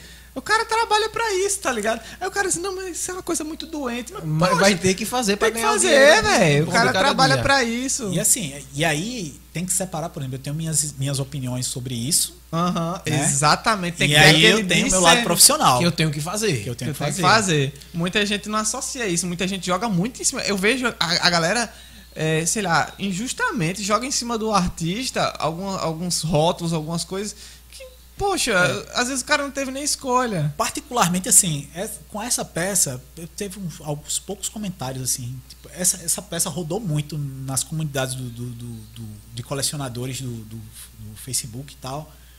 E muito, muita. Cara, isso foi um inferno, assim. Foram dias que eu não, não pude acessar o Facebook de tanta gente falando comigo. Sério? Querendo a peça? Querendo. Querendo a peça, querendo perguntar se ia ser produzido por algum lugar. Tu e também tal. fosse, fosse catucar a linha de vespa, né? Porque colocou uma personagem que é muito querida, que a galera gosta bastante. E com o, o nível de qualidade que, que dá, Que mano, o cara fica louco, velho. Com um negócio desse. Pois é, e aí, assim, é, aconteceu, algumas pessoas criticarem e tal, e aí eu entendo, não, não bati boca, nem, nem nada. Simplesmente acontece, as pessoas têm direito de ter suas opiniões e tal. Minha ideia não foi ofender ninguém, né? Mas é, minha ideia é o seguinte, como todo artista, e aí fica a dica para quem quer começar a trabalhar com isso, cara, nunca vai ter um cara que vai chegar assim e dizer, ó, vem trabalhar comigo. Nunca vai Nunca acontecer vai isso. ter. Você tem que fazer trabalhos pessoais, mostrar sua cara para o mundo e aí os convites chegam. Então, assim, por causa dessa peça, eu fiz inúmeros trabalhos depois. Entendi. É aquela coisa, a alav- o negócio que alavanca ali. Isso. Às vezes você. Muita gente não tem essa visão, sabe? Assim, quer trabalhar, quer chegar no mercado e quer trabalhar só quando der aquele. Chegou, ah, chegou o projeto para fazer fulaninha. Vai lá e faz. Vai lá e faz. Especificamente trabalhando com modelagem 3D, é, o importante é que você mostre o que você sabe fazer. Tá? O portfólio, primordial é Mostra as isso. técnicas que você É. domina. E aí depois, e é um problema muito comum, que todo mundo está começando, é a questão do prazo, porque a pessoa não tem habilidade ainda. Por exemplo, hoje eu faço coisas em uma tarde que eu demorava três dias para fazer. Hoje eu demoro duas, três horas fazendo a mesma coisa. É natural, né? É natural, isso aí vem com o tempo e A tudo. técnica, né? Avançando. O segundo passo é, o primeiro passo é, eu consigo fazer. O segundo passo qual é? Eu consigo fazer isso no tempo que querem? É um outro É passo, outro passo. entendeu? E aí as coisas vão acontecendo. Lógico, nada vai acontecer do dia para noite. Nada. Ninguém vai estudar hoje, vai fazer um curso e amanhã vai estar trabalhando no jogo X que ele gosta. É. Não, não, Tá vai, não vai ser do dia pra é. noite A assim. noia, né? Tipo, A a, noia. noia, fumando boldo aqui. Peraí, amanhã eu tô na Square Enix fazendo Final Fantasy. Ah. Pois é, tem muita gente assim, tem muita gente boa que começou há relativamente pouco tempo, um ano, dois anos, um ano e meio, que já começa a fazer trabalhos legais para empresas e tudo. Mas isso exige muita dedicação. Impossível não é. Agora não vai ser de uma semana para outra. Leva tempo, leva estudo. Os caras que fazem isso, cara, os caras estudam muito. Pô, tem um, um cara que foi aluno meu que os caras não dormiam, velho. Estudavam direto, direto. Hoje os caras estão trabalhando com isso aí. Tá? Porque achou o foco e tinha que ir É, atrás. que ir e atrás. começou agora, né? Acab- Acabou de se formar, Isso. tem que, que Outra coisa que correr extremamente importante, você tem que fazer amizade, é Net, network é muito importante. muito importante. Às vezes você começa trabalhando e aí e eu fiz muito isso e depois eu fiz com outras pessoas que eu come, você começa trabalhando ajudando um cara, o cara tá com três, quatro projetos lá fazendo e ele te chama para ajudar. Um stepzinho ali só pra dar uma Isso, ajuda. aí você começa a fazer pequenas coisas. E vai aprendendo É. e vai botando em prática técnicas É. e vai acelerando o seu processo e aí Isso vai subindo. Você, aí você vai tomando, vai, vai pegando. É um eterno processo de aprendizagem, né? Isso aí. Sempre não, não dá, para, não para, não para. Sempre dá pra melhorar o, a modelagem, a, uma As suas Sem- técnicas. Sempre alguém tá subindo o sarrafo. Sempre alguém tá subindo o sarrafo. Tipo, sempre se você pegar, por exemplo, é, personagens de jogos de videogames, vai sair um The Last of Us, os caras vão subir o nível, velho. Vai tem sair um God of É War, vai sair um God of né, War velho? novo, os caras vão subir o nível. Quando você acha que não vai ter como É, às, subir vezes, às vezes a mais, gente tem essa sensação, sabe? A gente olha aquele, sei lá, o console saiu o PlayStation 5 agora. A gente olha o 3D do PlayStation 5, aí pensa, caraca, Impossível. não dá pra melhorar mais Não que isso. como. Já tá, é, melhora, Dois anos velho. depois tá lá uma parada tão surreal que você faz. Como é que tá aí? Sempre vai ter alguém, cara, que vai, vai Subindo. nível. Vai sempre, sempre vai ter alguém. Por exemplo, isso é em tudo. Você pega uns. Cara, tem um cara que trabalha com com visualização de arquitetura, é Bertrand Bernot. Eu acho que ele é alemão, alguma coisa assim. Cara, você olha o que o cara faz, pô. Você diz, não, isso aqui, não- isso aqui é, É real, pô. Isso é real, é. isso aqui nem é impossível ser 3D. E o cara é fantástico. Faz em 3D aquilo ali. O cara é fantástico, fantástico, pô. Fantástico. Se você for pegar os jogos mesmo antigos, jogos novos, se for pegar animações antigas, animações novas, você vê qualquer, qualquer coisa antiga e nova do, do 3D, o pulo foi muito grande, pô. O pulo foi muito grande. Se for ver realmente o Last of Us agora, você A, a Lara parece- Croft do PlayStation 1, que era que ela tinha. Ela era quadrada, né? Era. O peito dela era quadrado, a coxa era quadrada, tudo era quadrado. E você já achava top. É, e você olhava na época e dizia, top! Aí você chegou- É aquele negócio que a gente falou lá no Aí começo. chegou a Lara Croft agora do, do Xbox 360, você já disse, nossa, não tem como, do Rising Tom- é, of Tomb Raider, né? Aí você não tem como melhorar. Aí eles vão, lançam o novo Tomb Raider, que tá até o cabelo da mulher, você vê a fibra do cabelo Ah, e tudo em Você, 3D. você vê aquele. O, acho que era o Horizon. Horizon É, Zero Dawn. Horizon é, Zero Dawn. o Zero Down. Cara, o cabelo ali ficou fantástico. Ficou fantástico. Tem umas coisas, tem um- um- um- uns softwares que meio que ajudam nisso aí. Tem, né? hoje, hoje você tem softwares só pra fazer cabelo. Só pra fazer Só pra cabelo. fazer cabelo. E os caras implantam esses softwares dentro do, Maia, de outros aí. Ah, e sai juntando, vira tipo uma bola Uma de neve, um bola, Megazord. quebra-cabeça, Essa vai juntando é, no outro, é pra o Megazord do 3D, tá ligado? Porque assim, os caras, entenda, o software que o cara vai usar, vai baixar, vai comprar e vai usar em casa, não é o software que os caras usam no estúdio. No estúdio os caras têm equipes que desenvolvem ferramentas para eles lá dentro. Caramba, é, é um negócio é muito. É Muito porque- surreal. É porque, assim, É. os caras precisam ganhar tempo. Precisam ganhar tempo. Quanto mais tempo você ganha poupando trabalhos dispensáveis que você não precisava Bestas, passar né? horas fazendo, sobra tempo para fazer outras coisas. Entendeu? E aí é por isso que os caras vão, vão Sempre maximizando os subindo. resultados. E sempre o patamar tá subindo, né? Porque sempre tem alguém Sempre. programando uma coisa nova ali pra. Por exemplo, o cabelo, antigamente ninguém dava muito. O cabelo era feito na mão, cara. É. Era feito na mão. Você Era ia feito- lá, puxava um plane, Era. jogava Ah! textura. Jogava textura. Meu Deus, você fazia o furinho, parecia que tava fazendo uma touca, Não né? era, não era o furinho. É porque assim, no game você, você não faz o fio, né? Você, no faz game você mechas, trabalha, né? por exemplo, você tem uma faixa lá de, de, de polígonos, um objeto, Aham. que é como se fosse uma folha de papel. Entendi. fina. Aí lá você, na textura, você pinta e faz o cabelo lá e dá a transparência. Só que você faz isso centenas de vezes, são centenas de, de faixas dessas. Meu Deus Isso do era feito céu. na mão. Hoje em dia você já tem plugins nos softwares que você faz isso automaticamente. Porque Tem- tem umas coisas que hoje em dia tá surreal, é a tal da água nos jogos É. e os cabelos. É, a água é um, é um negócio bem problemático, né? Pra quem É, trabalha não, tudo, com tudo que é reflexo. fluido, tudo que é fluido é, é mais complicado. A luz se comporta diferente nos fluidos, né? É, não só isso, até simular o fluido é complicado. Até simular move- o fluido. Consome eu lembro muito, do, né? do Muito. The Dogs, né? Como é aquele Watch Dogs 2? Hum. que na E3 eu tava assistindo online, o jogo parecia surreal, a água caindo É, e tal no chão. Aí quando lançaram o jogo, nada a ver com o que tinha lá. E aí a minha dúvida é essa, se eles tinham como fazer aquele jogo, eles não mostraram lá na E3 o cara jogando e tal, a modelagem perfeita, a, a água perfeita, a luz perfeita, só que quando vai pro jogo, ele não tava daquele jeito que tava lá na demonstração da- da, Mas, mas é porque aí a gente tem um detalhe. Por exemplo, a gente. Vamos, vamos falar agora do que todo mundo tá esperando, né? Cyberpunk. É. Ah, nossa Esse aí É. tá E já surreal. só o fato Ah. de você ter dois órgãos genitais aí, a galera já tá pirando. O maior Já- jogo da história vai Que ser já, ele. que já foi adiado novamente. Eu não boto Novamente, fé, velho. eu não boto fé. Não, o maior em, em tamanho. Em tamanho. Me é. crucifiquem, eu não boto É fé. o maior. Que já foi adiado novamente, né? Foi, Foi. adiado para dezembro, eu acho. É. Aí o que, que acontece? Cara, é, são projetos muito grandes, muito, muito grandes. Então, assim, quanto mais complexo fica, mais problemático fica. E chega um tempo que você tem que lançar. Chega um tempo que não dá hora que não mais, não dá. dá, mais para fazer a gestação daquilo ali, não. Tem que botar para fora. Porque tem orçamento, né? Isso é- os, caras, os caras são muito organizados. Os caras não trabalham assim, ah, a gente vai deixar fazer um jogo perfeito. Não, a gente tem que fazer um jogo. As variáveis para fazer o jogo quais são?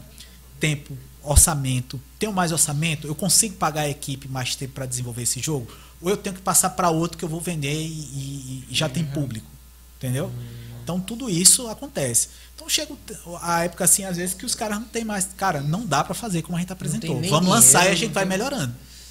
Tô entendendo. Então, Porque a- esse Cyberpunk tá mais ou menos assim. A expectativa tá aqui em É. cima. Se lançar uma porcaria. É, eu já, ah, Nossa, isso é, a hype às vezes flopar ajuda, mas total. tem hora que. É, é porque quanto Pe- maior o hype, maior a responsabilidade, É, né? Exatamente. se foi igual aquele outro do, do- da espaçonave, como era que É. Porque você explorando os planetas. Vai explorando os planetas. Esqueci É... o nome daquele negócio. Esqueci também que foi um hype Que, supremo. é, é, eles, eles diziam assim que o jogo ia gerar planetas Automaticamente. aleatório- Automático. E- Um negócio bem surreal, sabe? Eu fiquei.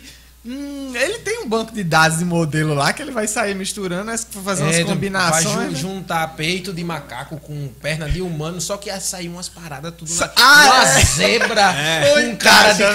cavalo gigante e tal, tudo nada a ver. E o hype foi Absurdo. absurdo. Pois Isso é, aí assim, é uma coisa- são apostas altas, né? Pode É. dar muito certo, pode dar muito errado. No caso, No- deu muito errado. Deu muito errado. E Deu- tem muitos que estão dando muito errado. Bom, bom, eu espero que o Cyberpunk saia perfeito, lindo, maravilhoso, como dizem. Né? Eu acho que todo mundo espera. É, Assim, mas a eu, ideia do jogo é muito bacana. eu espero, mas eu não acredito. Eu não acredito no. Assim, eu não compro. A, galera, não, mas é investimento, estão adiando o jogo pra. Eu tô vendo Enfim, aí, eu tô louco Eu, eu ele. acho uma proposta muito ousada, um negócio É. muito estratosférico, que na minha visão, atualmente, é um negócio muito tópico. Eu acho que vai dar merda. Eu acho que não. Acho que acho Ah, Eu acho que vai ser um jogo Aí decente. Acho que vai, fazer, Que eu vai acho ser um jogo decente. Mas assim, é, mas isso tem que acontecer assim. Se todos os jogos não, não ultrapassarem seus limites, as coisas não evoluem. É, nunca vai Tem- evoluir. sempre vai ter que vir alguém pra eu acho cutucar lá. que e- vai dar ruim é esse da Amazon, o MMO que a Amazon tá fazendo. Eu esqueci o nome também. É um surreal que ele junta as, as armaduras medieval com tiro e tal. Você tem uma, uma bem medieval. É o New World? É, eu acho que é o New World, é o New World. New World. Ele tá juntando. Esse eu acho que vai dar muito ruim. Esse New World, porque é um MMO. Acho que já saiu, né? os não, sa- mas ainda tá no, no né, pré-beta, tá numa coisa tipo assim, surreal ainda. Você já pode comprar.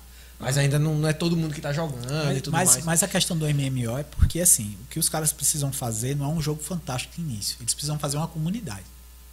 Se eles conseguirem juntar uma comunidade, nas próximas versões, os caras vão melhorando, cara. É, é um... O problema é você fazer uma comunidade, que é uma base de pessoas que você sabe vai, vai consumir aquilo ali. É, tem isso também. Mas só que o problema do MMO é o seguinte, porque hoje em dia a gente tem o WoW, né? O World of Warcraft, tem o, o Black Desert, tem Guild Wars 2, infinidades de MMO. Só que todos têm muito MMO e tem pouco RPG.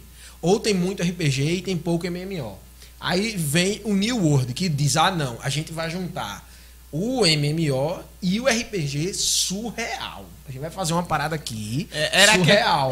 Que, é, inclusive a proposta desse New World era engraçado que eles faziam, diziam assim, que você morresse, você ia perder todos os itens, tá ligado? Era. Ia cair todos os seus itens no chão. Não, é um negócio meio tíbia, né? Não, é, não, não é, não é que é assim, tipo assim, ele, você vai morrer, porque tem a idade, né? Tem uma data, você vai ficar velho e vai morrer. E o que você tem Ah, vai não, é. ficar pra sua geração anterior. E o que você fez É, nessa vida vai, re- vai re- re- Repercutir. repercutir durante suas gerações. É muito. É, vamos ver se né? a proposta é usar. É, exatamente, é isso que eu tô dizendo. Tipo assim, uma proposta muito louca. Como é que você vai criar um personagem do zero? Aí se ele morrer de morte de qualquer jeito. Aí quem vem é uma geração que pode ser o filho dele ou não, uma geração abaixo depois dele.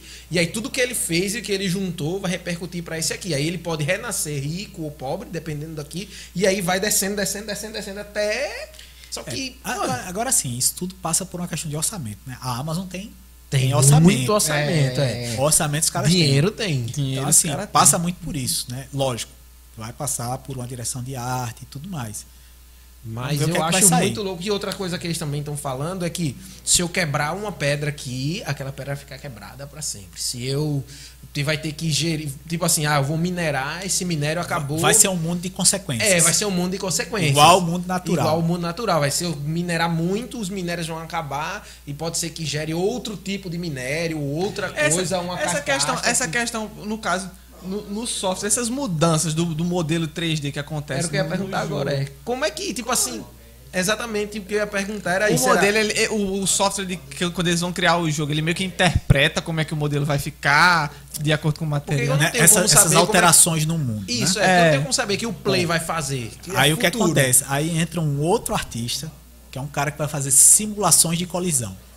Meu Ah, Deus meu. do céu!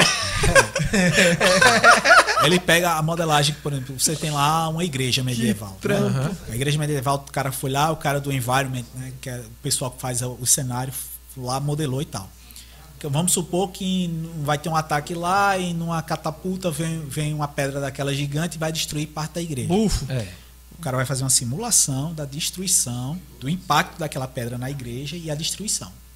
Caramba! Aí ele vai imaginar Mas os ele- aspectos dos É, é, fragmentos. não, isso- os, os softwares você não é feito manualmente. né? Isso aí. Existem softwares. Ah, né? E Ele aí o- vai a mão do artista porque ele tem que controlar, como vai eu ser. já ia dizer assim, como é que ele vai imaginar fragmentação. que eu vou atacar por aqui, a minha pedra é de tal jeito. Não, e- é, é porque assim, os softwares eles, É eles fazem simulações físicas, né?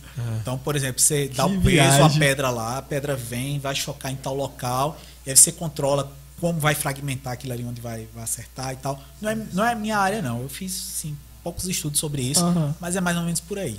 Ah, vai- é um mas já é, já é um outro cara que faz isso. Nossa, aí sim, que eu já. Era essa a minha dúvida. Porque, tipo assim, como é que o cara promete uma coisa que vai realmente, tipo assim, ah, na vida real eu sei que se eu pegar esse celular aqui, eu estourar no chão, ele vai quebrar de um jeito. Só que isso aqui não, ninguém modelou, né? Isso aqui é feito real. Ou não, ninguém sabe, não É, sabe se a ninguém gente sabe que a gente tá na Matrix simulado. também, né? Ou Tem na isso aí. Matrix. Só que, bicho, o cara fazer isso e dizer que vai ficar muito foda. Esse é o hype que eu tô dizendo que talvez dê errado. O hype do, do, do Cyberpunk eu não acho que vai É dar errado, confiar- não. é confiar muito, Mas um desse assim, nossa. Na munheca. É, Eu acho assim que, dependendo de qualquer coisa, o jogo ele tem que ser bom pra quem joga. É. É o que isso vai termi- determinar se o jogo vai vingar ou não. Acima de qualquer coisa. Porque assim, vamos cá pra nós, né? Mais bug do que Assassin's Creed tem. É É impossível. complicado. Mas o jogo tá aí, tem uma base de fãs incrível. Maior A que com- é a comunidade, como, como ele maior falou. bug que Assassin's Creed só Skyrim, né? É. Nossa. Skyrim bug. No é- Man's Sky, meu No Man's Deus! Sky, é verdade. A cabeça. tava lá processando. Que jogo é? Que jogo é? Que jogo? No Man's Sky. Sky. É o Isso jogo mesmo. do que a gente falou Que a dos, gente- do dos cara que planetas. e tal. planeta. Nossa, saiu coisas É, tem uns bizarras. vídeos assim de um, de um dinossauro com um mão de um macaco, de- e, e- porque eles a database não soube montar direito, É. fez um planeta Os caras moldaram. super quente com um cara com perna de dinossauro, barriga de zebra, Cabeça mão de peixe. cabeça de peixe fora d'água, umas coisas bem surreal, tá ligado? E, Era um negócio muito troncho. e era, e era, foi um Ai, hype. ai. O hype quando lançou, nossa. Hoje em dia tá melhor, mas na época que lançou, Corrigiram. Não dá pra andar com a cabeça de peixe. Eita, pô, tô vendo a raça alienígena, um homem cabeça de peixe passando. sem água, no calor do deserto, pô. Nossa, tá, tá tipo assim, a, a, a, a inteligência artificial não soube fazer Gerenciar. direito. é. é. Pois é. Aí a gente tem assim, vocês notam que tem um- uma gama de, de locais, de, de- de formas de se trabalhar com 3D, que é, é muita coisa, cara. É, E assim, é uma coisa muito comum. Todo mundo tá começando. Ah, eu vou fazer um curta-metragem meu. Cara, é possível? É. Mas é muito trabalho.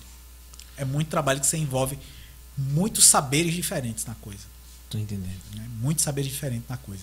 é, é isso, né, Juan? Deu pra É, gente tirar uma, hoje deu pra gente conversar dar uma bastante. esclarecida. E desculpa estar cortando aqui, né, novamente, mas foi muito bom tra- é, ter essa conversa com você. Esclareceu muito minha mente. Eu tava com muitas A gente dúvidas. aprendeu muita coisa hoje. É, viu? hoje foi surreal. Foi, nossa. Eu que agradeço e quando quiserem, só chamar. Tá aqui e de eu- volta. talvez chamemos de novo mesmo, porque essa conversa foi muito boa. Tem muita coisa pra perguntar, tem muito Tem assunto. muito tem assunto ainda pela manga, frente. Né? E a gente vê E a aí. gente nem falou de cinema, né? É, ainda nem chegou na É, parte de nem cinema. che- A gente ainda ia conversar hoje sobre cinema, sobre as partes de, de- de- Da produção. da produção e tudo mais, e nem chegou lá, mas vamos na próxima Na vez. próxima vez a Certeza que a gente vai ter que chamar novamente para chegar. chamar, a gente tá aí. Certo? Então, muito obrigado.